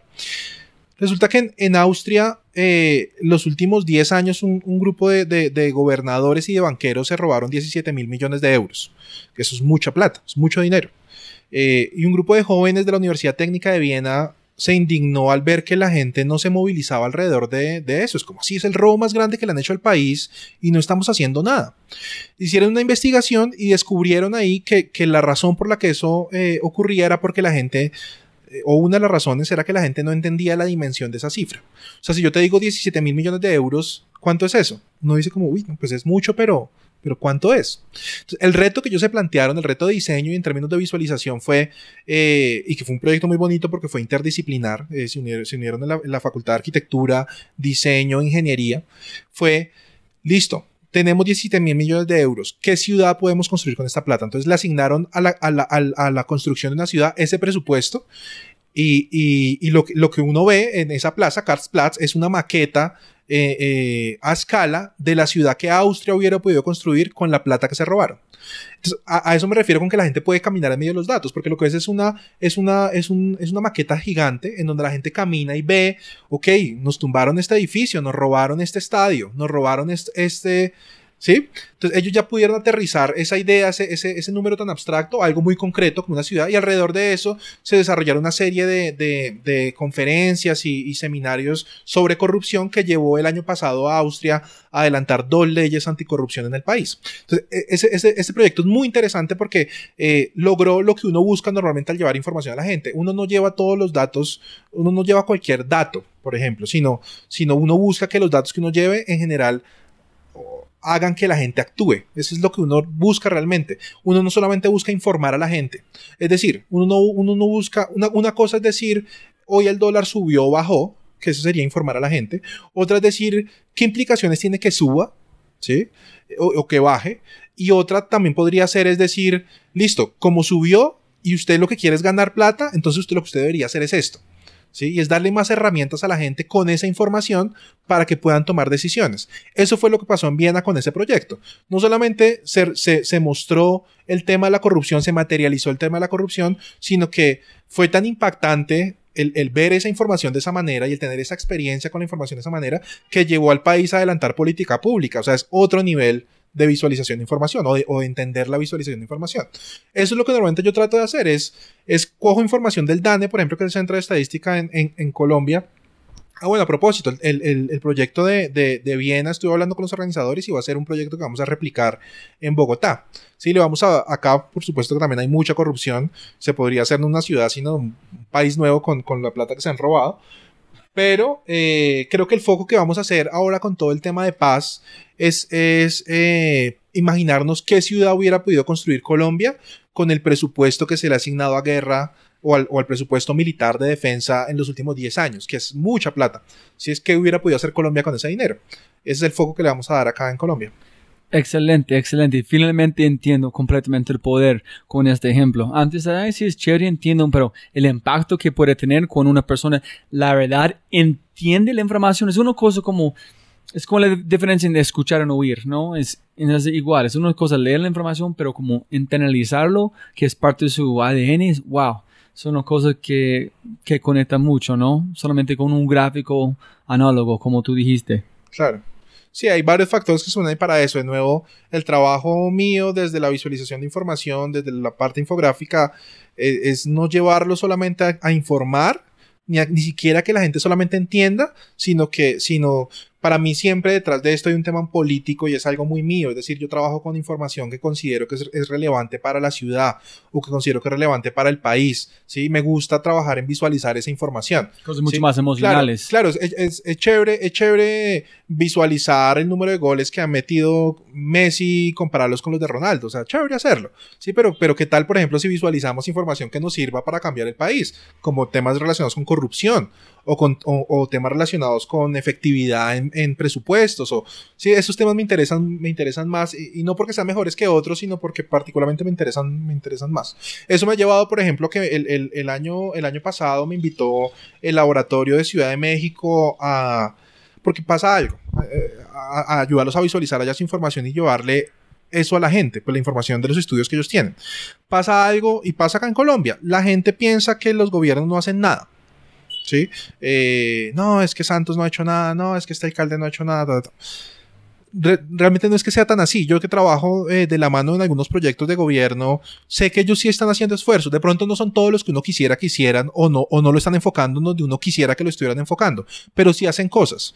El principal problema de ellos, y ahí vemos una oportunidad tanto desde mi proyecto personal de visualización como desde TEL, es, es que no saben comunicarlos. O sea, el, el gobierno no sabe cómo, cómo comunicar qué es lo que hace.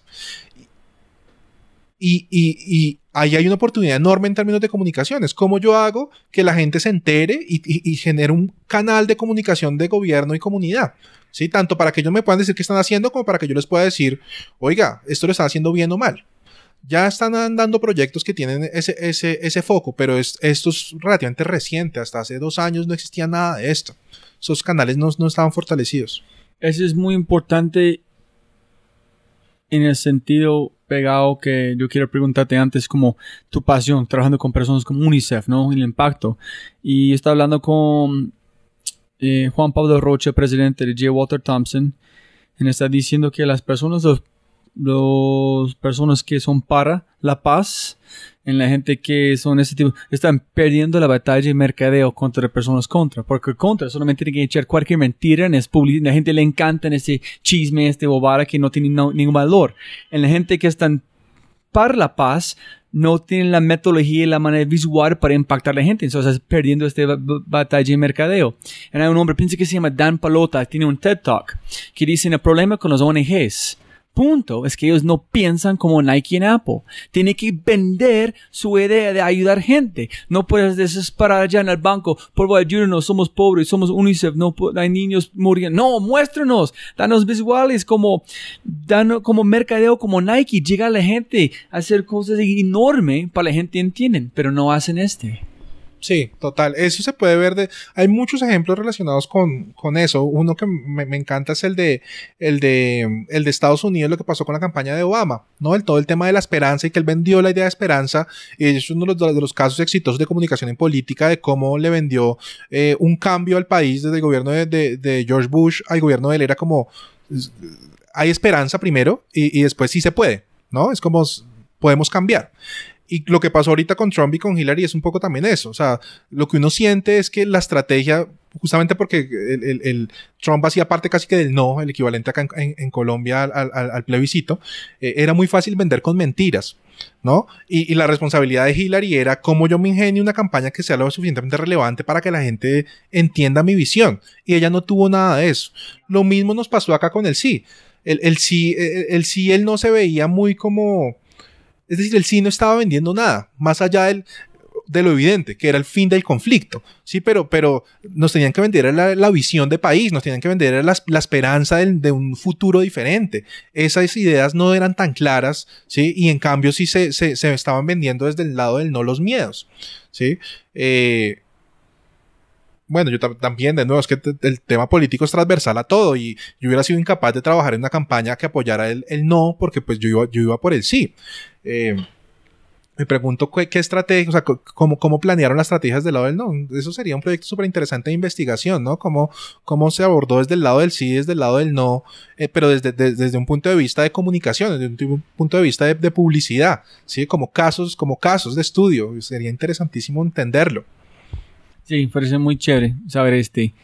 Y José, para, para vos, ¿qué es la diferencia entre como diseño y arte? Que se parece que es muy interesante que hacen porque pienso que es diseño, más o menos porque que yo entendí diseño es diseño si es buen diseño, no puede interpretar. El mensaje está claro. En arte, la idea es que el mensaje no está claro, no está oculto, puede interpretar mil cosas. ¿Qué es la diferencia para vos entre diseño yo, y arte? Yo, no lo entiendo tan así. Yo, yo, lo que veo es que ambas son exploraciones eh, con dos propósitos eh, diferentes. ¿sí? Eh, el, diseño yo siempre lo entendido como algo muy práctico. Estamos solucionando un problema. ¿sí? Y, uno puede hacer toda la exploración, todo el proceso para llegar a esa solución.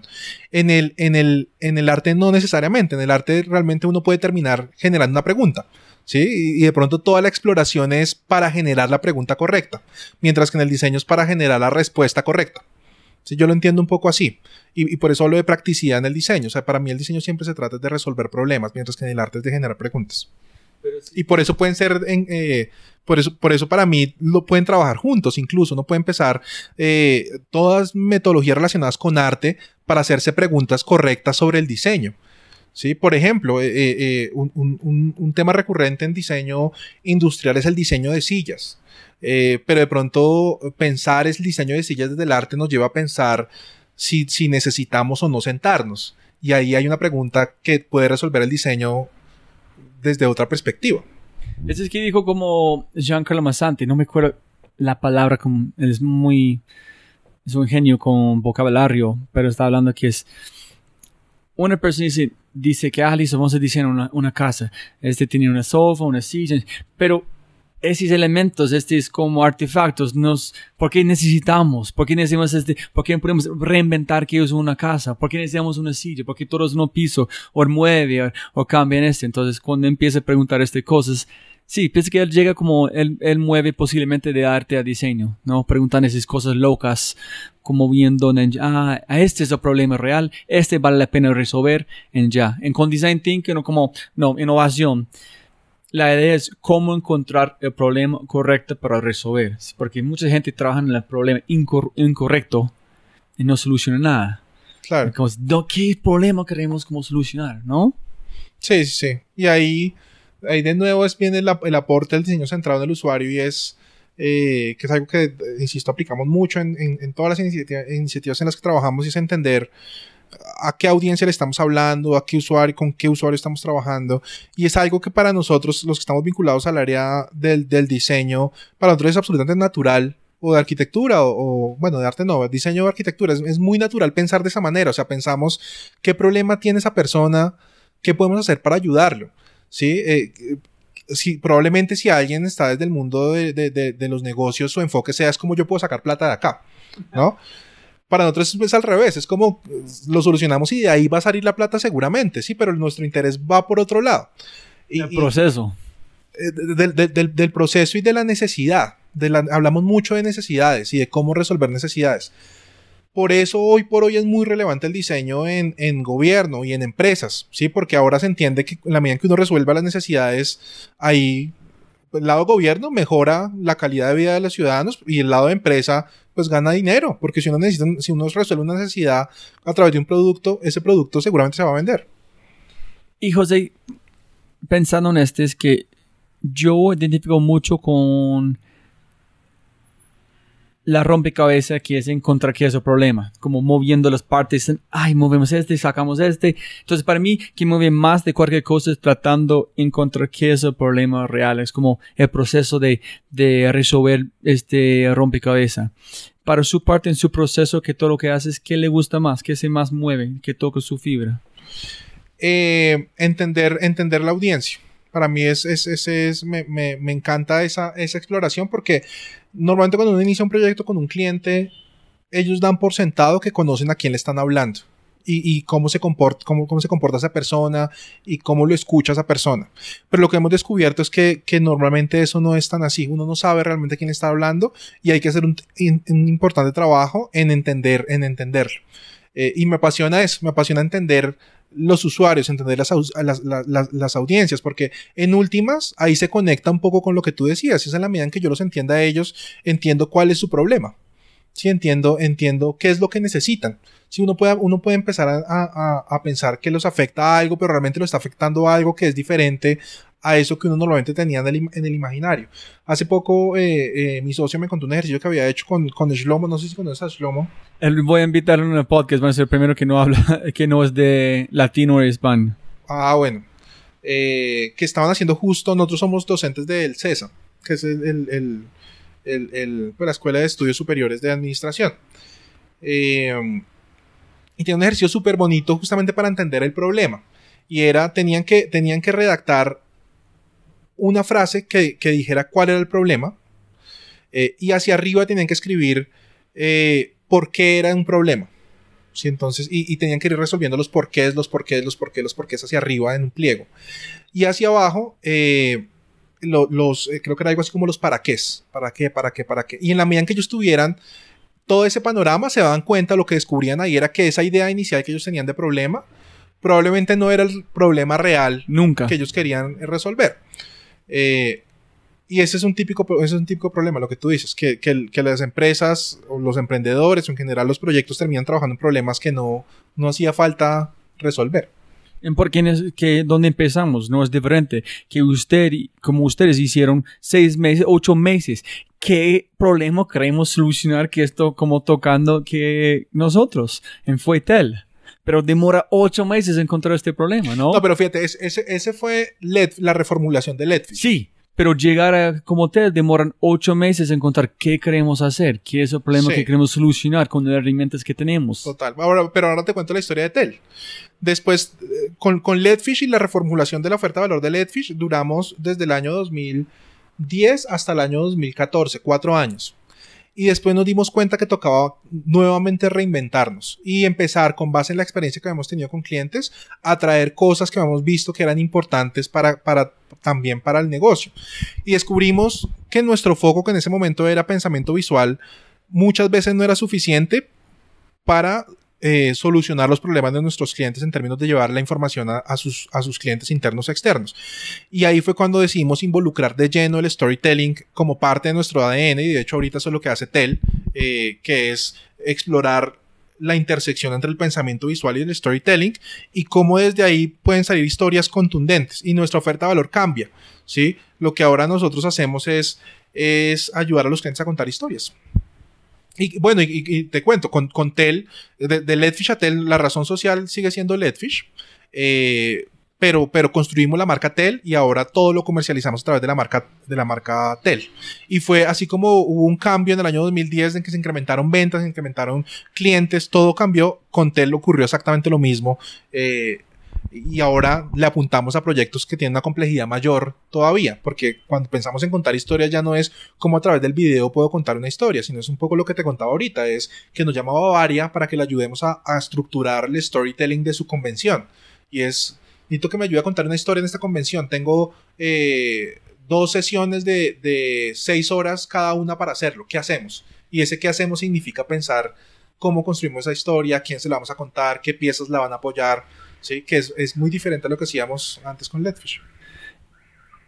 Sí entiendo, y quiero tratar como de hacer una deconstrucción de telling muy rápido. Es storytelling significa que tiene que contar una cosa, que significa que tiene que ent- entender una cosa, que significa que tiene que entender quién está contando la historia, y tiene que definir qué herramientas quieres usar por esta historia. Y a través de eso llegar a contar una historia, pero contar una historia significa herramientas, audiencia, cliente, todas esas cosas, ¿no? Para llegar a esta parte. Total, es decir, eh, cuando uno habla de storytelling, para las personas que no están eh, metidas en el asunto, lo entienden como un cuento. Ah, usted lo que me va a echar es un cuento, ¿sí? Y, no es tan así. Cuando nosotros hablamos de storytelling, pensamos es en, primero, a quién le vamos a contar esa historia, y después lo que uno hace es, o qué información le quiero llevar a esa persona, y después lo que uno hace es estudiar a esa persona en dónde se mueve, ¿sí? Entonces se levanta en este momento, después va a la oficina y se- están estos puntos, están en el computador tanto tiempo, está, va al baño, va al baño, asiste a tales reuniones, y después es cómo yo puedo construir una historia para llevarle esa información o ese mensaje que quiero llevarle a esa persona y hacerlo presente en cada uno de esos momentos. Para nosotros eso es storytelling. Son momentos de verdad, ¿no? ¿Momentos que fijos o como...? Son momentos de contacto y varían, varían mucho dependiendo del tipo de audiencia, del tipo de mensaje que uno quiera eh, eh, llevar. Eh, pero te puedo decir, a veces, por ejemplo, uno, un cliente nos llama y nos dice, oiga, yo necesito que me ayude con una presentación de mi portafolio de producto para, para determinado cliente. Listo. Entonces, ellos, su, su, su, noción de presentación es, necesito un PowerPoint. Y está bien. Digamos que PowerPoint es una buena herramienta para hacer presentaciones. Pero la primera pregunta que yo les hago ahí es como, bueno, pero ¿cuál es la, la, situación típica de venta de su fuerza de ventas? No, es de uno a uno. ¿no? Entonces necesita un PowerPoint. ¿sí? Esa no va a ser la herramienta más efectiva en ese, en ese contexto. Ese punto de contacto no le funciona a un PowerPoint. El PowerPoint le funciona para un, para un punto de contacto en donde usted tenga una audiencia de más de 10 personas. Para esa, para esa situación que usted me presenta sirve más un entregable impreso y que incluso usted pueda rayar ahí frente a su cliente. Y le sirve que lo complemente con otro punto de contacto que puede tener y es cuando agenda la reunión, de pronto envíele un video explicativo. Y ahí yo empiezo a, construir la historia que yo quiero venderle a ese potencial cliente de mi empresa. Entendiendo que me voy a sentar con él, pero que antes yo me voy a comunicar por él a través de, correo, pero que antes yo lo voy a llamar. Entonces, como yo construyo una historia de cada uno de esos puntos de contacto que voy a tener con él. Eso es storytelling, no es, no es contar un cuento, ¿no? Sino es entender, es entender cómo me puedo yo relacionar con una persona y qué historia le puedo yo contar, a través de qué historia me puedo relacionar con él. Una palabra que yo, o una frase que yo aprendí en, en Apple, que es muy importante y es muy complicada aquí en Colombia, y es también yo que tengo que echar mucha fuerza a usarlos. Yo no sé. Yo no tengo suficiente información. Yo no sé. A veces siempre quieres contestar con tu opinión, sin embargo, si tienen los datos suficientes. ¿Cómo hacen ustedes, por ejemplo, si un cliente llega, ellos dicen, queremos contar esta historia, necesitamos hacer esto, aquí es la plata pero durante la conversación ustedes todavía sienten incertidumbre que no tenemos suficiente información, contar una historia de calidad de tel de nuestra marca. Tiene que ¿Cómo decir al cliente? Yo no sé, necesito más información, yo no sé cómo contar la historia todavía. Sí, eso es, para nosotros es muy fácil hacerlo, justamente por la sesión de descubrimiento. En la sesión de descubrimiento, nosotros siempre hemos dicho que los clientes son expertos en su propia información. O sea, nadie sabe más de lo que quiere decir que el cliente. Un poco nuestro trabajo es ayudarlo a él a que logre clarificar ese discurso que quiere construir. Y ese es el propósito de la sesión de descubrimiento. Entonces, eh, eh, muchas veces ocurre que si en la primera sesión no, no, se pudo resolver algo que ni siquiera nos convenza a nosotros, sino que nos convenza a los dos, hacemos una segunda sesión para lograr ese que es un principio fundamental del proyecto y es que los dos estemos satisfechos con esa historia que, es, que, que, que se espera contar. Pero pero sí, para eso hay herramientas también, digamos así como tenemos herramientas de audiencia para poderlas perfilar, hay herramientas que nos ayudan a encontrar eh, de qué manera determinado tema se puede asociar a determinada historia porque la hace más efectiva contarlo de esa manera. ¿Sí? Entonces, eh, eh, para nosotros no es, no es un problema decirle al cliente no nos gusta cómo está quedando, eh, miremos cómo más lo podemos abordar. Y el, el, cliente también tiene la tranquilidad de decirnos eso mismo nosotros, porque nosotros tampoco pues no la sabemos todas y nos puede decir me parece que no está funcionando y ahí vemos de qué manera lo podemos reformular. Me imagino que hay, es complicado porque si tú, por ejemplo, con mi esposa, menos de cultura y idioma, solamente quién somos de individuales, hablamos diferentes idiomas. Mi definición de una palabra es diferente para ella porque somos diferentes. Punto. Entonces, una persona habla diferente también como su manera de explicar, en ver el mundo es diferente. Entonces, ustedes tienen que interpretar qué están diciendo en su modo, tener una conversación, mostrar, eh, oye, yo pienso que tú estás diciendo es la verdad, no, este, este. Entonces, es uno, se parece que es una sesión de traducción de la, que es adentro de mentalidad de otra persona. Sí, ahí, ocurren dos cosas y es que nosotros tratamos de guiar esas reuniones no, no en entender qué quieres decir ni que tú me entiendas yo qué quiero decir, sino tratarlo de ponemos a la tercera persona y en la mitad que es, es, la audiencia. ¿sí? Y es qué queremos decirle a, él. Y, alrededor de él es que empezamos. Es decir, el, para nosotros no es, no es, importante que tú me entiendas o que yo te entienda, sino es que él nos entienda. ¿sí? Entonces, eso ya cambia un poco el, el sentido de la discusión. Eh, por un lado. Pero por el otro, una herramienta que nos ayuda mucho a entendernos, más allá del lenguaje que puede ser muy técnico si uno está trabajando con, un, producto, un servicio, una empresa que tenga lenguaje súper técnico, eh, es el, lenguaje visual. porque ahí sí nos podemos encontrar. Es decir, eh, de pronto tú no me puedas explicar en palabras porque no lo va a entender, porque el lenguaje es súper técnico, pero si me lo dibujas, probablemente sí lo entienda. Y ahí es donde adquiere relevancia la metodología del pensamiento visual. Que hay un libro, pienso que el nombre se llama Frank Wilson, en todos los libros del mano, diciendo que el mano, todo lo que tenemos, cultura, idioma y no me acuerdo tercero, es a través del mano. En el mano en el poder de jugar, en el mano en el poder de, de construir. ¿Qué ustedes han aprendido o entienden trabajando con clientes el poder de construir con Lego, construir con una cosa, dibujar, doblar papel, pegar un post-it? ¿Cómo funciona el mano en esta construcción menos de vocabulario, menos de visual, pero una cosa de, de accionar? Sí, es, es, es, digamos, haberlo descubierto eh, cambió el modo como trabajábamos porque por fin pudimos, es decir, ocurre, es una pregunta que siempre hago en los talleres del Visual Thinking School y es, eh, normalmente nuestros clientes son personas encorbatadas de más de 40 años o entre 30, de más de 35 años, eh, a los que nosotros les pedimos en las sesiones que dibujen, que dibujen su problema, que dibujen la potencial solución que tienen, que se imaginan. Y a todos les da miedo iniciar ese proceso. O sea, si les pregunto, ¿quiénes de ustedes saben dibujar? Y normalmente entre de 10 personas, solo dos levantan la mano. Normalmente ah, esa es la relación de un 20% sin importar la, la, audiencia, como máximo, incluso menos. Y les pregunto luego, como si yo les hubiera hecho esta pregunta cuando tenían 3 años, ¿cuánto lo hubieran levantado? Y, y, y, todos me dicen, no, pues todos, todos lo hubiéramos levantado, claro, los cuatro años todos pensábamos que debemos dibujar. Y, y la pregunta hacia la cual llevo la reflexión es, bueno, ¿y qué pasó desde que tenían cuatro años hasta, hasta este momento? Y, entonces ahí es donde empiezan a aparecer las barreras. No, es que eh, eh, el, el lenguaje textual es el lenguaje hegemónico en la academia. O sea, no existía la posibilidad que yo entregara una tesis que no estuviera escrita en 100 páginas.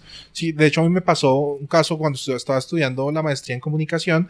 Eh, el, el, ejercicio era en dos hojas tamaño carta hacer el resumen de una charla que hizo una, una expositora brasilera. Y yo dije, no, no, no, no pusieron más requerimientos, sino dos páginas carta. Entonces lo que yo hice fue unir las dos páginas, hice una infografía, hice un trabajo muy visual en, en, en, para entregar ese trabajo y no me lo recibieron. Dijeron, no, pero es que tenía que ser en texto. Pero ¿dónde están? Nadie, nadie me dijo que tenía que ser en texto y está más claro así. De hecho, se lo, se lo mandaron a, a Nilda Jax, que era la investigadora que estaba haciendo la charla, y a ella le encantó y dijo, no, ¿cómo así? Está, está muy bueno. Me tocó hacerlo después en texto. O sea, fíjese cómo está tan naturalizado. Universidad. Sí, el tema tan de universidad. Eh, entonces yo no, no digamos que eh, no culpo que las personas no se animen a dibujar o, o, a hacer todo lo que dice, a trabajar con legos, a trabajar con las manos para, en, en temas de negocios, eh, pero la razón es que la universidad y en general la educación nos metió en esa casilla de que el discurso, de que se privilegia el discurso textual eh, y, deslegitima el discurso visual. Afortunadamente, en los últimos 10 años han salido una serie de libros, uno muy famoso, Back of the Napkin de, Dan Roman del año 2008, eh, metió el mundo de lo visual en el mundo de los negocios y dijo, si puedes explicar tu idea dibujándolo en una servilleta, los, tu idea está lo suficientemente clara. Y eso le abrió la puerta al dibujo en el mundo de los negocios al punto en que eh, Hoy nosotros lo usamos como experiencia en las sesiones de descubrimiento o en el mismo proceso de desarrollar un, una presentación. Y, y, no solamente es un, un, proceso que se disfruta mucho, ¿no? Porque uno se, se reencuentra con eso que dejó atrás en la infancia, sino que además resulta ser muy útil. Y descubrirlo como empresario, descubrir esa utilidad, eh, pues hace que uno lo empiece a vincular ya en todas las demás áreas de, de, de, su empresa para comunicarle a sus clientes las ideas o para comunicarle a su equipo a su equipo su, su, su visión o, o, o, o, lo que sea. Entonces eh, eh, nos hemos encontrado que no solamente facilita esas sesiones en términos de comunicación sino que además es algo que se que disfrutan mucho los clientes. Y clientes estoy diciendo eh, tenemos la experiencia con, con un cliente de unos 70 años que hacía 50 no dibujaba y se sienta y lo hace y a partir de ahí descubre el potencial que hay detrás de dibujar, de dibujar y de trabajar con las manos, como tú dices. Potencial en términos de, trabajo, de cómo lo facilita. ¿sí? En, vez de complicarlo con decir, uy, yo no sé dibujar, me van a poder dibujar, no me va a demorar más tiempo. No, es mentira. Es, facilita todo más.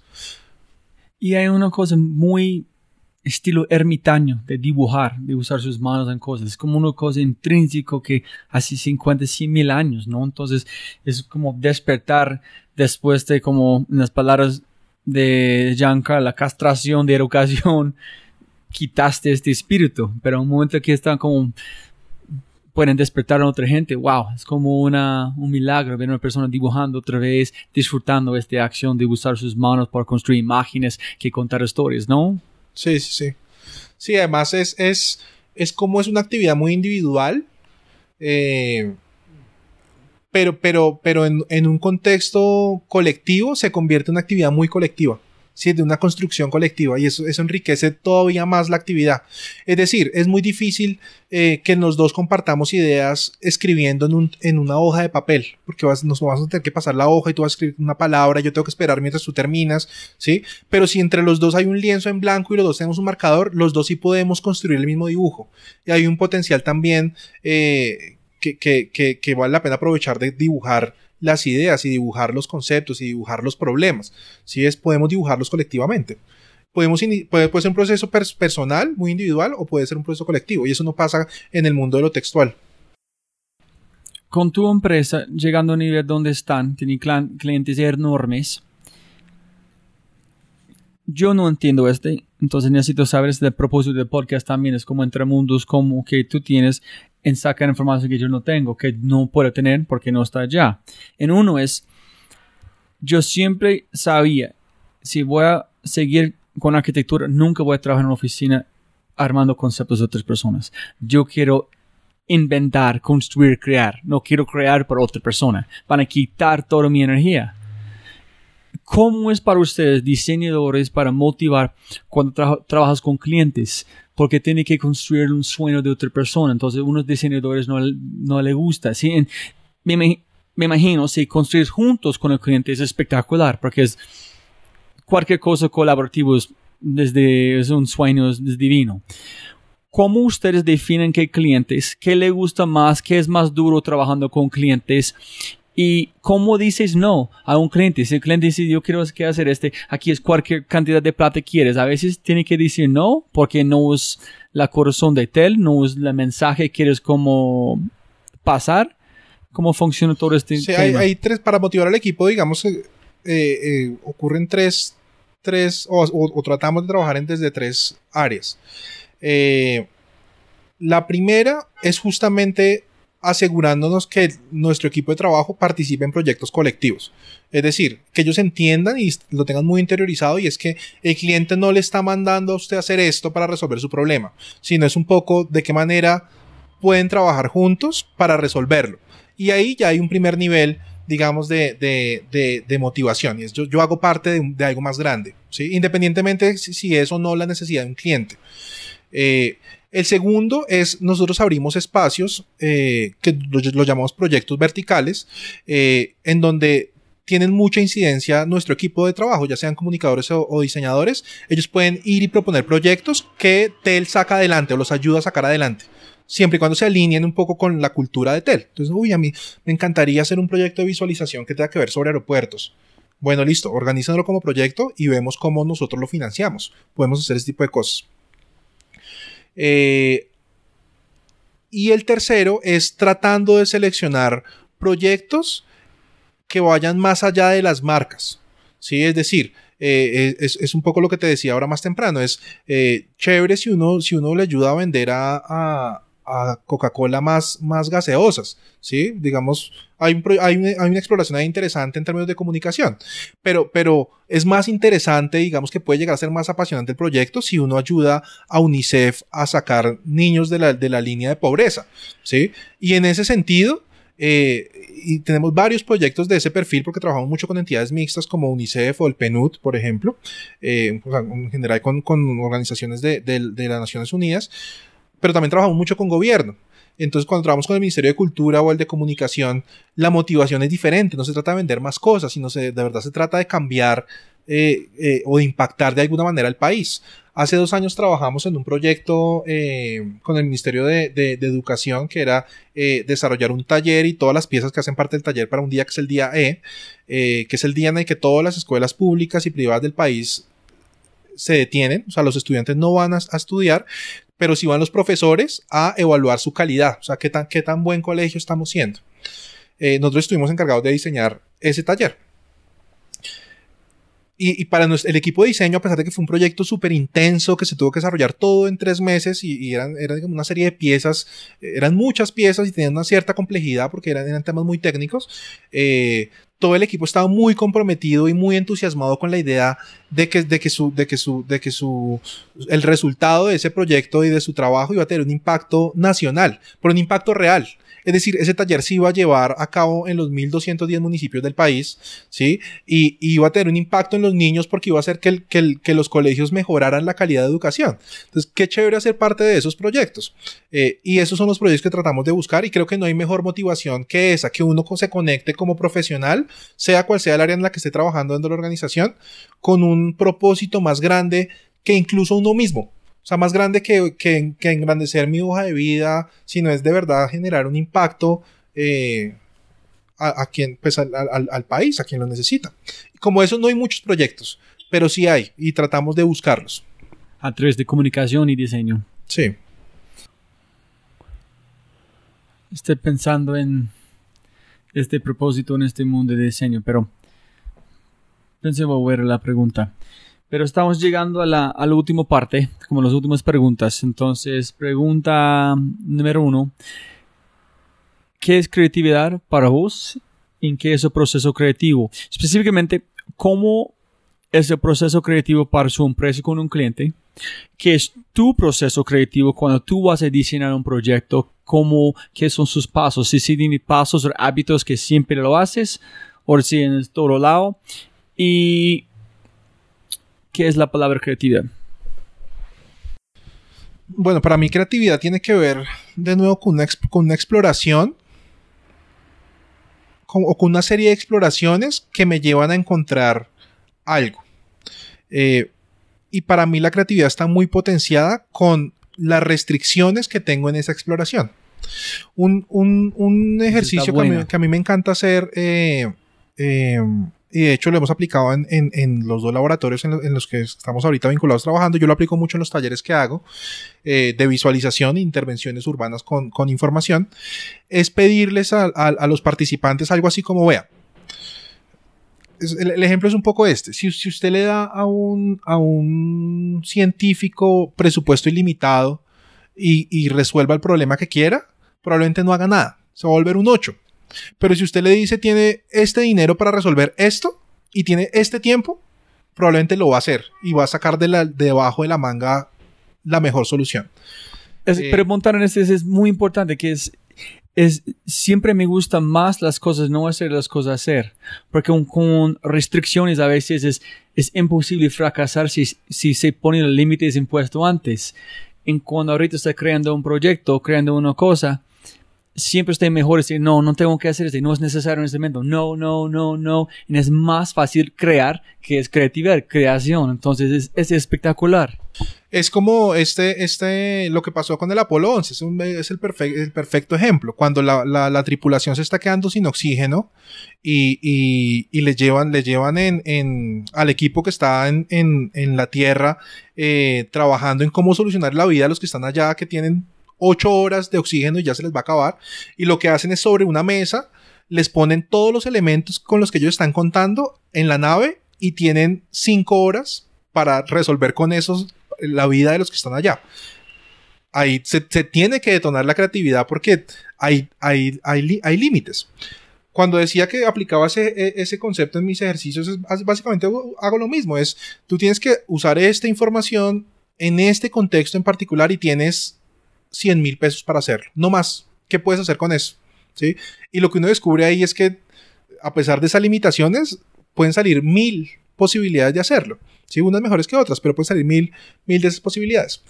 Otra de las cosas que también creo que hacen parte del proceso creativo y que para mí son intrínsecas de ese proceso es el, el, el, el error y el, el dejar de entender el error eh, o el fracaso como fracaso, sino entenderlo más como parte de un proceso. Y eso es algo que uno entiende mucho desde el diseño o que se entiende mucho desde el arte, porque justamente hace parte de esa exploración creativa, pero que es muy ajena al mundo de los negocios, porque el mundo de los negocios espera que siempre todo salga bien, ¿sí? Y, no hay cabida para el, para el error. Eh, parte de nuestro trabajo ha sido familiarizar y nuevo crear un ecosistema favorable a, a que nuestros clientes entiendan que a veces se fracasa, ¿sí? Y que, y que hay que aprender de esos fracasos. Y por eso hablamos, y pues un tema muy de design thinking, hablamos de iteraciones, hablamos de prototipados, ese tipo de cosas son muy familiares para nosotros ya desde TEL de- en el modo en cómo trabajamos y tiene que ver con cómo abordamos el proceso creativo. Ah, perdón, perdóname. Y, y lo otro importante es algo que tú decías ahorita y es, es, es eh, también eh, aprender a decir no sé. ¿Sí? Porque, porque en ese no sé, e- ese no sé es una invitación a, buscar información, ¿sí? Es a buscar a encontrar cosas nuevas que me van a llevar a crear otras cosas, ¿sí? Cuando uno piensa que ya lo sabe todo, eh, en la- es, es algo así como, de pronto no, no he pensado mucho en- alrededor de esto, pero, pero es como, como en la medida en que mientras más cosas uno tenga claras, menos creativo es, porque de alguna manera Eso tiene es. menos necesidades o necesidades para llegar a otros, a otros, a otros destinos, porque uno no, no- uno piensa que no necesita llegar allá, ¿sí? Eh, o no sabe cómo llegar allá, pero tampoco me interesa. Ese no sé es, es chévere. Ese no sé es chévere. Y también es, es muy pegado a flow. Flow de como de Mihaly es cuando su capacidad en su en el reto, en nivel, llega al mismo punto. Y es cuando tu mente empieza a apagar todos los otros como como información entrando y la única cosa que puede focalizar es la cosa ya, porque ya están usando toda su capacidad. Entonces, como tú dijiste, si tú pongas, si se pone límites, como barreras, cosas que no puedes hacer, lo único co- que, que puede focalizar es allá con los elementos más sencillos. En allá es como el origen de como todo, en allá llega la parte, qué problema es la verdad, qué vamos a hacer con este, y cómo vamos a solucionarlo, ¿no? Claro. Pero con restricciones, como te dijiste. Sí, sí, sí. Las restricciones, a mí siempre me, me, me, me gustan mucho las restricciones y, y también usamos mucho esa idea dentro de, dentro de, y pues no sé si es, es general hace parte del mundo profesional, pero, pero siempre hay presupuestos que restringen las posibilidades, siempre hay miembros de equipos que, que, que restringen las posibilidades, o sea, solo pueden trabajar 10 personas acá y deben tener estos perfiles. Y este es el tiempo que tenemos para hacerlo. Y contrario a lo que uno pensaría, muchas veces estas restricciones ayudan a, a que las soluciones sean más efectivas en- y de alguna manera más, más creativas. De, alguna manera uno tiene que empezar a, saber trabajar entre, entre, entre construir las, las barreras y construir los muros y derribarlos. Y de pronto es esa capacidad eh, es la que hace que un proyecto sea más o menos creativo. ¿Qué muro hay que derribar para incrementar el nivel de creatividad en este proyecto y qué muro hay que construir? Eso es. ¿Y el proceso creativo para Tel en su proceso creativo personal? ¿O hábitos que tiene o que como... Eh, uy, yo, yo, yo, no, yo no soy muy de, de, de- es decir, no, no tengo claridad sobre mi proceso creativo, pero te podría decir normalmente cómo trabajo los proyectos de visualización. Eh, yo tengo dos, dos libretas. Una libreta es de ideas. Entonces en esa libreta, eh, cada idea que se me ocurre, la dibujo. También soy muy de dibujos, no, no de to-do list, sino de dibujo la idea pero esa libreta para mí es, es, es, es, es interesante porque ahí veo como el mundo que tengo en la cabeza, pero en términos prácticos no significa nada porque casi nunca llevo a la realidad eso que está pasando ahí. Y no tiene ningún sentido tener una, una libreta de ideas si no, si, si no son ideas que se materializan, al menos para mí. Eh, entonces tengo otra libreta en donde lo que hago es eh, selecciono de esa libreta de ideas la idea que más me gusta y la paso a la, libre, a la libreta de proyecto. O sea, tengo la libreta de idea y la de proyecto. Cuando la paso a la de proyecto, esa idea se hace realidad sí o sí. ¿Sí? Y, y tengo, y tengo eh, eh, normalmente eh, eh, eh, me asigno un, tiempo para desarrollar lo que normalmente es de 15 días en proyectos de visualización y cada 15 días estoy haciendo un nuevo proyecto de visualización que es producto primero de una, de una, de una libreta en donde la puse como idea, pero después la convertí en proyecto, en donde ya le asigno todas esas restricciones que, que hacen que, que la haga realidad, ¿no? Temas de tiempo, de presupuestos, etc. En 15 días que hacen como una reval reevaluación del proyecto en sí, tiene que seguir adelante o quitan en entrar otro como otra idea. ¿Qué pasa Entra, si está en, muy bueno o muy mala? ¿Qué haces? Eh, no, no, fíjate que ahí de nuevo vuelve el tema de la restricción. Es decir, yo me tengo que asegurar que ese proyecto lo desarrollo en el tiempo que le asigno y normalmente no son más de 15 días. Entonces, eso me garantiza a mí, como en mi producción de diseño, que cada 15 días voy a tener una nueva pieza de portafolio, si se quiere, una nueva exploración. Ah, no es un proyecto de como de largo plazo. No, eso ya no funciona con, con esa, con esa, Ah, sino ya, ya, ya es- entiendo, ok. Sí, eso es otra, por ejemplo, el, el- el que no, no sé si lo viste, pero, pero hace poco estuve en el Amazonas eh, eh, y construí una serie de dispositivos que miden el, el que se ponía sobre los árboles y medían el nivel de oxígeno que producían los árboles. No sé si has visto, si viste eso. Yo vi que estás en Amazonas, pero no vi la visualización que hiciste. Bueno, ese sí es un proyecto más a, a mediano plazo y lo que estaba haciendo ahí, o mejor dicho, de mediano plazo, y lo que estaba haciendo ahí era eh, hacer las pruebas, las pruebas de cómo funcionaban esos, esos sensores sobre los árboles.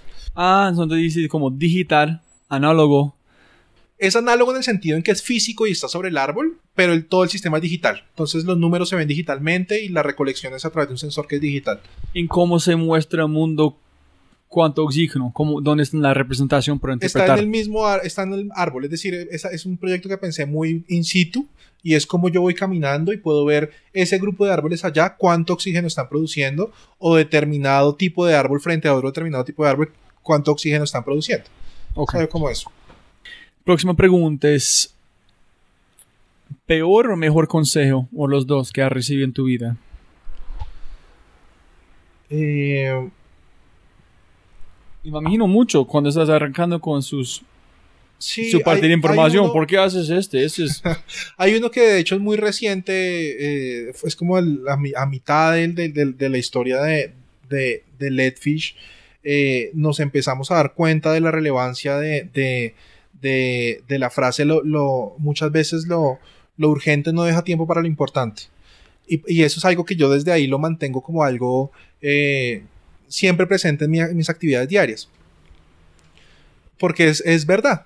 Cuando uno está metido en la empresa, el apagar incendios le quita tiempo a uno como emprendedor y a uno como gerente de la, organización de ver el big picture de la empresa. Uno siempre está pagando lo chiquitico y está ocupado en eso todo el tiempo. Y eso no permite que la empresa crezca. En la medida en que uno se aleja de eso y se empieza a dar cuenta no de las cosas urgentes, sino de las cosas importantes, hace toda la diferencia en el crecimiento de una empresa. Pero para eso uno tiene que, y, da mucho miedo hacerlo. Claro que da miedo porque es empezar a delegar cosas que muchas veces son parte central del core del negocio. O sea, a mí me pasa muchas veces que, el- a mí o a mi socio Diego, que el cliente nos dice, no, es que yo quiero trabajar con usted. ¿Sí? Eh, y, de- tuvimos que llegar al momento en que decimos, no, o sea, yo confío en mi equipo de trabajo y vamos y nos- lo, presentamos y, el proceso sigue con ellos. Porque nosotros tenemos que dedicar nuestro tiempo es no en resolver el proyecto, ni en resolver la factura, ni en resolver lo que sea, sino es en resolver la empresa, ¿sí? en reimaginarnos la empresa eh, y en asegurarnos la, la- la sostenibilidad de la empresa. Y eso solamente se logra cuando uno entiende o cuando logra diferenciar las cosas urgentes de las importantes. ¿Y el peor? ¿Sabes qué? No, peor no, no lo tengo ahora claro. No se me ocurre ahora algo para decirte de peor. Listo. Y solamente la idea con este no es. No, ya sé, ahora sí, ya sé cuál es el peor. Ok. El peor, el peor que me, que me han dado es el de, el de, el de, el de esperar. El de esperemos. No esperemos, es que no estamos listos para eso. No, esperemos, nosotros no sabemos hacer eso. Eh, eh, y digo que es el peor porque siento que ese fue un consejo también que me dieron hace, hace un, tiempo y, yo siento que en el caso de tanto Letfish como Tel hizo que, que, que- que nos detuviéramos un poco en, en- ese impulso que hemos tenido los últimos años. Eh, y justamente es por miedo. Es, para mí ese espere es, espera que tenga las cosas listas, es, por, por un lado es de pronto tener miedo y las cosas realmente nunca van a estar listas. O sea, el- todo el proceso es un proceso de evolución. Entonces, el- el- un buen consejo sería para mandarlo al otro lado es algo que nosotros ahorita aplicamos mucho es hágalo. Hágalo. Y ahorita que sé que me vas a hacer la, la pregunta de- de- del aeropuerto, esa sería la, la frase que yo pondría ahí, que es hazlo. O sea, sea lo que sea que tengas en la cabeza, arriesgate y hazlo. Y va a salir mal, seguramente. Pero es justamente en ese proceso de que salga mal y reformularlo y vuelva a salir mal, en el que va creciendo la idea. Y yo lo puedo decir de verdad eh, con conocimiento de causa, porque eso fue justamente lo que pasó con Tel. O sea, con Tel no, no siempre nos salió todo bien desde el principio, pero en ese, en ese proceso de, de- de- de aprender de esos errores, pues es que hemos ido creciendo. Listo. Ya dijiste sobre la cartelera. Entonces, ¿qué es éxito? Y su superpoder de José Duarte. Pero me has preguntado el del, el del éxito. cualquier, como quieres contestar primero. Bueno, entonces vamos con el superpoder. Yo eh, siempre, de hecho, siento que es un superpoder que, que, que, que, que, que tengo y que tenemos quienes trabajamos en, en, en, en TEL.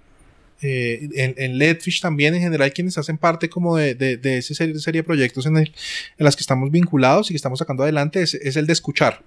Y, y nos lo han dicho muchas veces.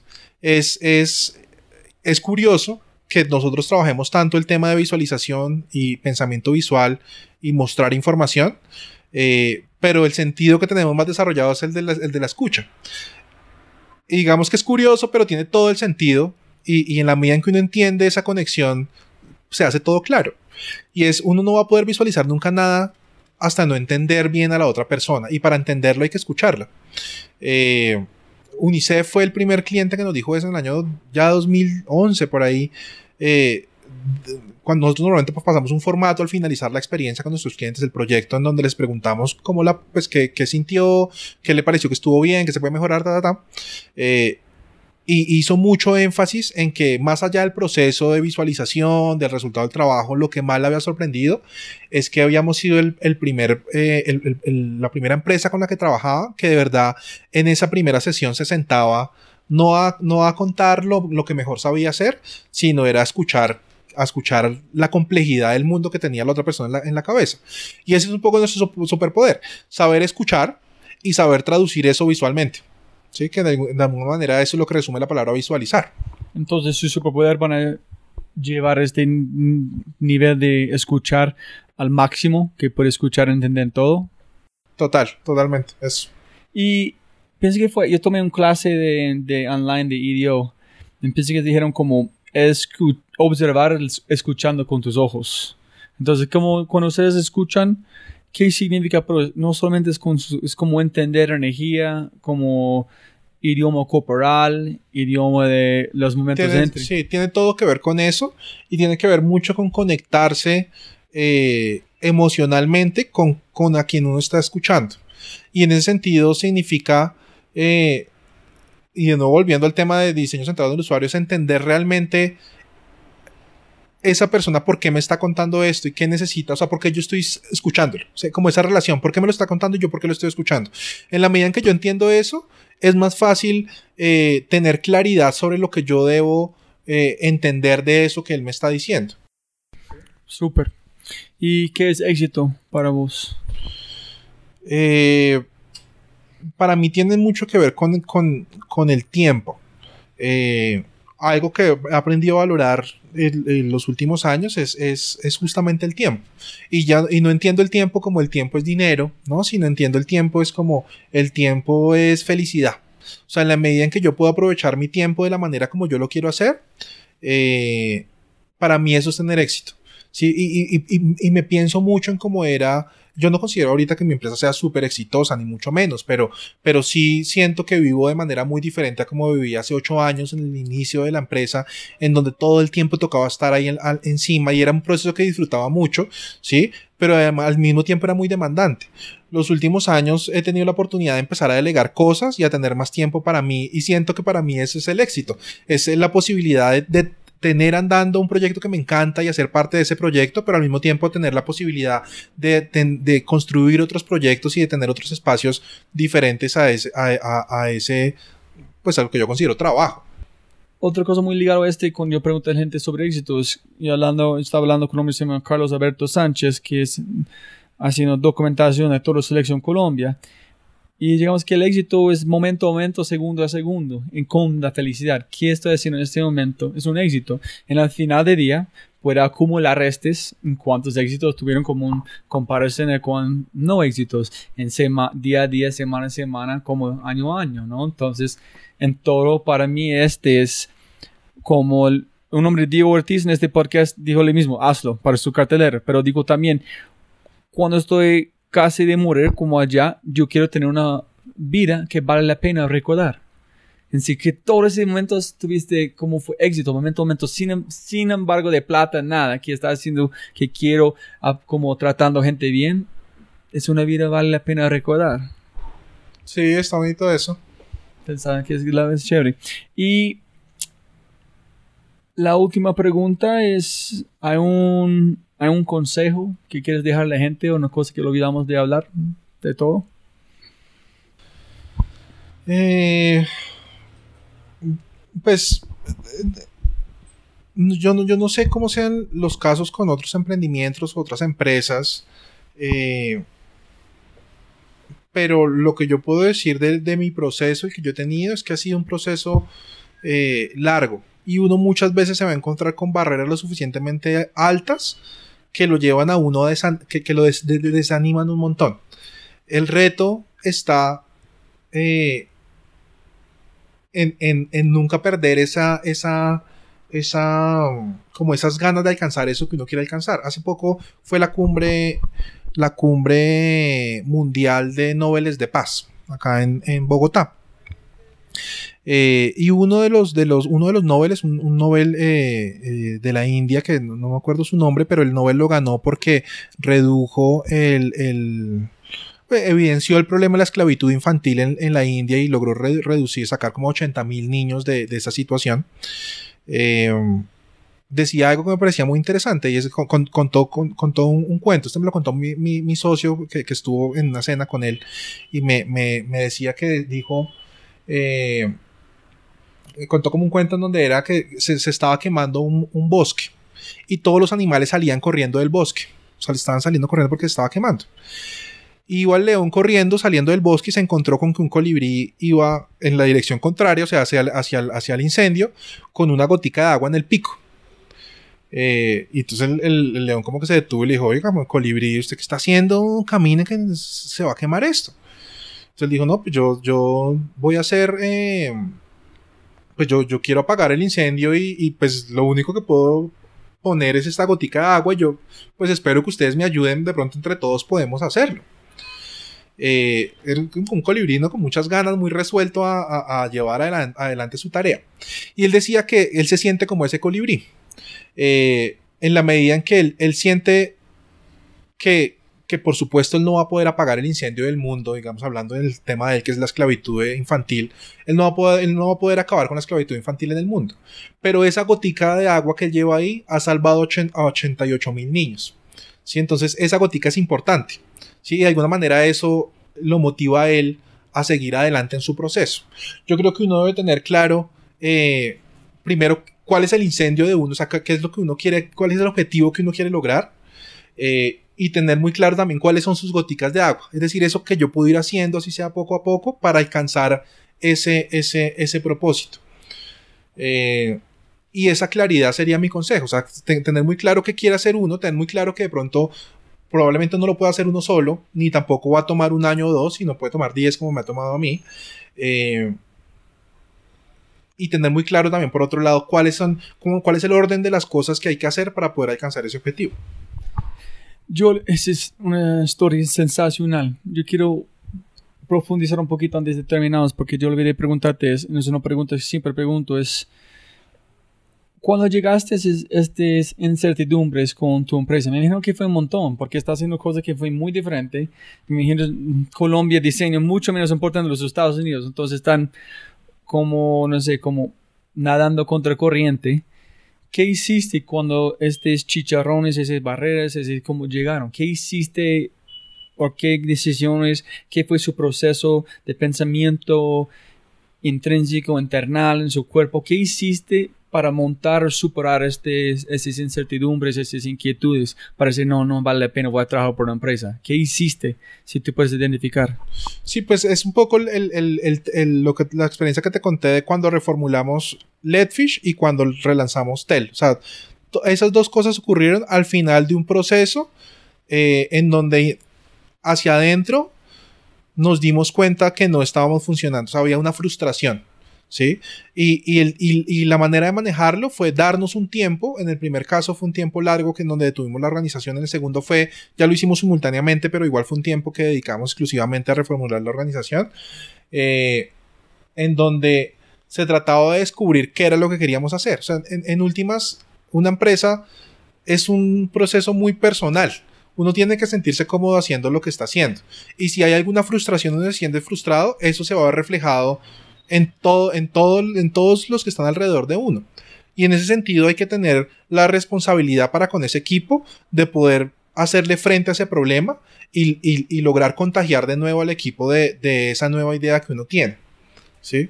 Pero ¿qué fue la parte? Sí, entiendo el, el cómo hiciste, en qué hiciste, pero ¿por qué? ¿Qué en- adentro dijeron, ok, tengo el respaldo de esos empleados, yo sé que esta empresa significa mucho, no sé por qué, pero tengo que hacerlo. ¿Qué fue la, su motivación intrínseca para hacer que tuviste que hacer? Como despertar en la mañana, listo, seis meses voy a hacer, menos de solamente renunciar todo. ¿Qué fue esta motivación para hacerlo? Su intención. ¿Qué, qué? Sí, yo, yo no sé si es, es, como el, es como el sueño que uno tiene, es decir, eh, desde, desde, que, desde que me gradué y, y- de alguna manera, no sé si es una manera muy, muy, muy egoísta de ver el mundo, pero, pero eh, yo siempre, o, digamos, nunca quise trabajar para alguien, ¿sí? Eh, yo quería tener lo mío, ¿sí? Y, y para mí eso, más allá de empresa, más allá de empresa, es un tema muy de mi vida, ¿sí? Entonces, si yo me levanto una mañana y siento que mi empresa no está funcionando y estoy frustrado con lo que sea, realmente eso no está afectando a mi empresa, sino es mi vida la que está ahí. Entonces, eh, para mí la, motivación más grande es mi sueño, más allá de tener la empresa, mi, mi sueño es ser independiente y, y- y tener lo mío propio. Entonces necesito sacarlo adelante. Creo que se conecta mucho con, con eso, es decir, para mí eh, es, es o, o en general ocurre con los emprendedores. Los, emprendimientos no son muchas veces temas muy de, empresa y de negocio, sino son temas muy personales. ¿sí? Y, al tiempo que fracasa un, emprendimiento, un negocio, fracasa un proyecto de vida. ¿sí? Entonces, casi que uno no deja hundir el, emprendimiento, es porque en la medida en que se hunda, se está hundiendo también mi proyecto de vida. ¿sí? Y ahí hay una motivación más allá del dinero. No, eso es, es como la intención tiene que ser personal, porque si no es muy personal es imposible superar las, como las barreras, imposible. Tienes esta conexión que, que es en todo su fibra ADN, ¿no? Que es quién soy yo, José Duarte, de mi vida en este momento. No puedo parar, tengo que seguir adelante porque no hay otra opción, es en mi ADN. Sí, y, y no sé, es un, un estilo japonés más, más o menos es como diciendo que la música no son las notas, es el espacio entre las notas que hacen en la música. Y no es como para usted, no es la decisión hacerlo o este cosa, es, todo lo cosas que pasan dentro de uno que no puede explicar, solamente es un momento entre que no, tuve que hacer, no sé por qué, fue un es- espacio en tiempo en ese momento con todo lo que está pasando, que es único, tuve que hacerlo, yo hice. Claro, pero, pero ahora que me, lo pones a, que me pones a pensar en retrospectiva tiene mucho que ver con eso. Es como, de pronto en ese momento no tenía la claridad de por qué, cuál era mi motivación haciéndolo, pero ahora, claro, es porque esa es mi vida. O sea, mi vida era hacerlo. O sea, tenía que hacerlo por, por mi vida, no ni siquiera por la empresa. Es porque era lo que en ese momento eh, eh, correspondía al, al paso siguiente para alcanzar el sueño que desde el principio te decía es, yo quiero tener lo, lo mío, lo propio. ¿sí? Ahora, eh, digo que se puede ser ego- egoísta esa, esa, esa percepción porque siento que a veces uno se, se priva de participar, no sé, a, veces la experiencia de trabajar para alguien o trabajar en algún proyecto eh, o en alguna organización eh, puede ser muy enriquecedora, ¿no? Eh, ahora, nosotros tratamos de superar eso, es no trabajando para, sino trabajando con y que es otra manera de, de verlo y que suple, digamos, ese relacionamiento con otras iniciativas y empresas. Y así lo hemos hecho muchas veces. Tenemos muchos socios con los que trabajamos y hemos trabajado, por ejemplo, el que te decía Explain, eh, con Dave Ray en Estados Unidos, es, es una empresa con la que hemos trabajado de la mano y con ellos fue con los que hicimos el, el Visual Thinking School acá. Y yo no tuve que trabajar para, para ellos, a pesar de que me encanta esa, esa empresa, eh, para tener una experiencia de su trabajo, sino que la tuve de, de- de igual a igual, digamos, con mi empresa y la de ellos.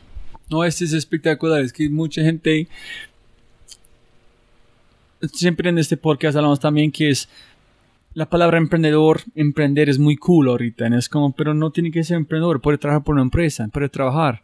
Pero, ¿para quién? ¿Para qué? ¿Con quién? ¿Qué dice? Con, trabajar con. Eso es la pregunta. ¿Con quién está trabajando? Porque el mundo no está en un mundo para personas estar solitos. Es como conectar con otra gente, ¿no? Como audiencia, como tú dijiste, la cosa que se mueve José, parece es conectar con audiencias, conectar con gente para entender qué, qué puede hacer para como ayudarlas. Sí, sí. Super, José, mil, mil gracias, hermano, por todos sus consejos, los hallazgos. Mi mente está volando en ese momento. Está muy chévere entender es- después de ver Tel, la visión atrás de todo eso. Entonces, muchísimas gracias. Como empezamos, no puede ganar más tiempo, pero siempre plata. Entonces, muchísimas gracias por su tiempo. Vale, muchas gracias. Como siempre, siempre, siempre puedes ganar más plata, pero no más tiempo. Muchas gracias por escuchar. Espero que hayas aprendido algo, te hayas inspirado y te sientas con ganas de hacer algo imposible. No olvides, si este podcast te parece increíble, hay otras cosas maravillosos o maravillosas que puedes encontrar en thefryshow.com, el newsletter, convertirse en member o miembro de Fry Show y obviamente si quieres acceder a libros, podcasts, personas y lo demás que mencionamos en los episodios, puedes encontrar todo en thefryshow.com. Y con ese dicho, hasta el próximo episodio. Chau, chau, chau. Chao.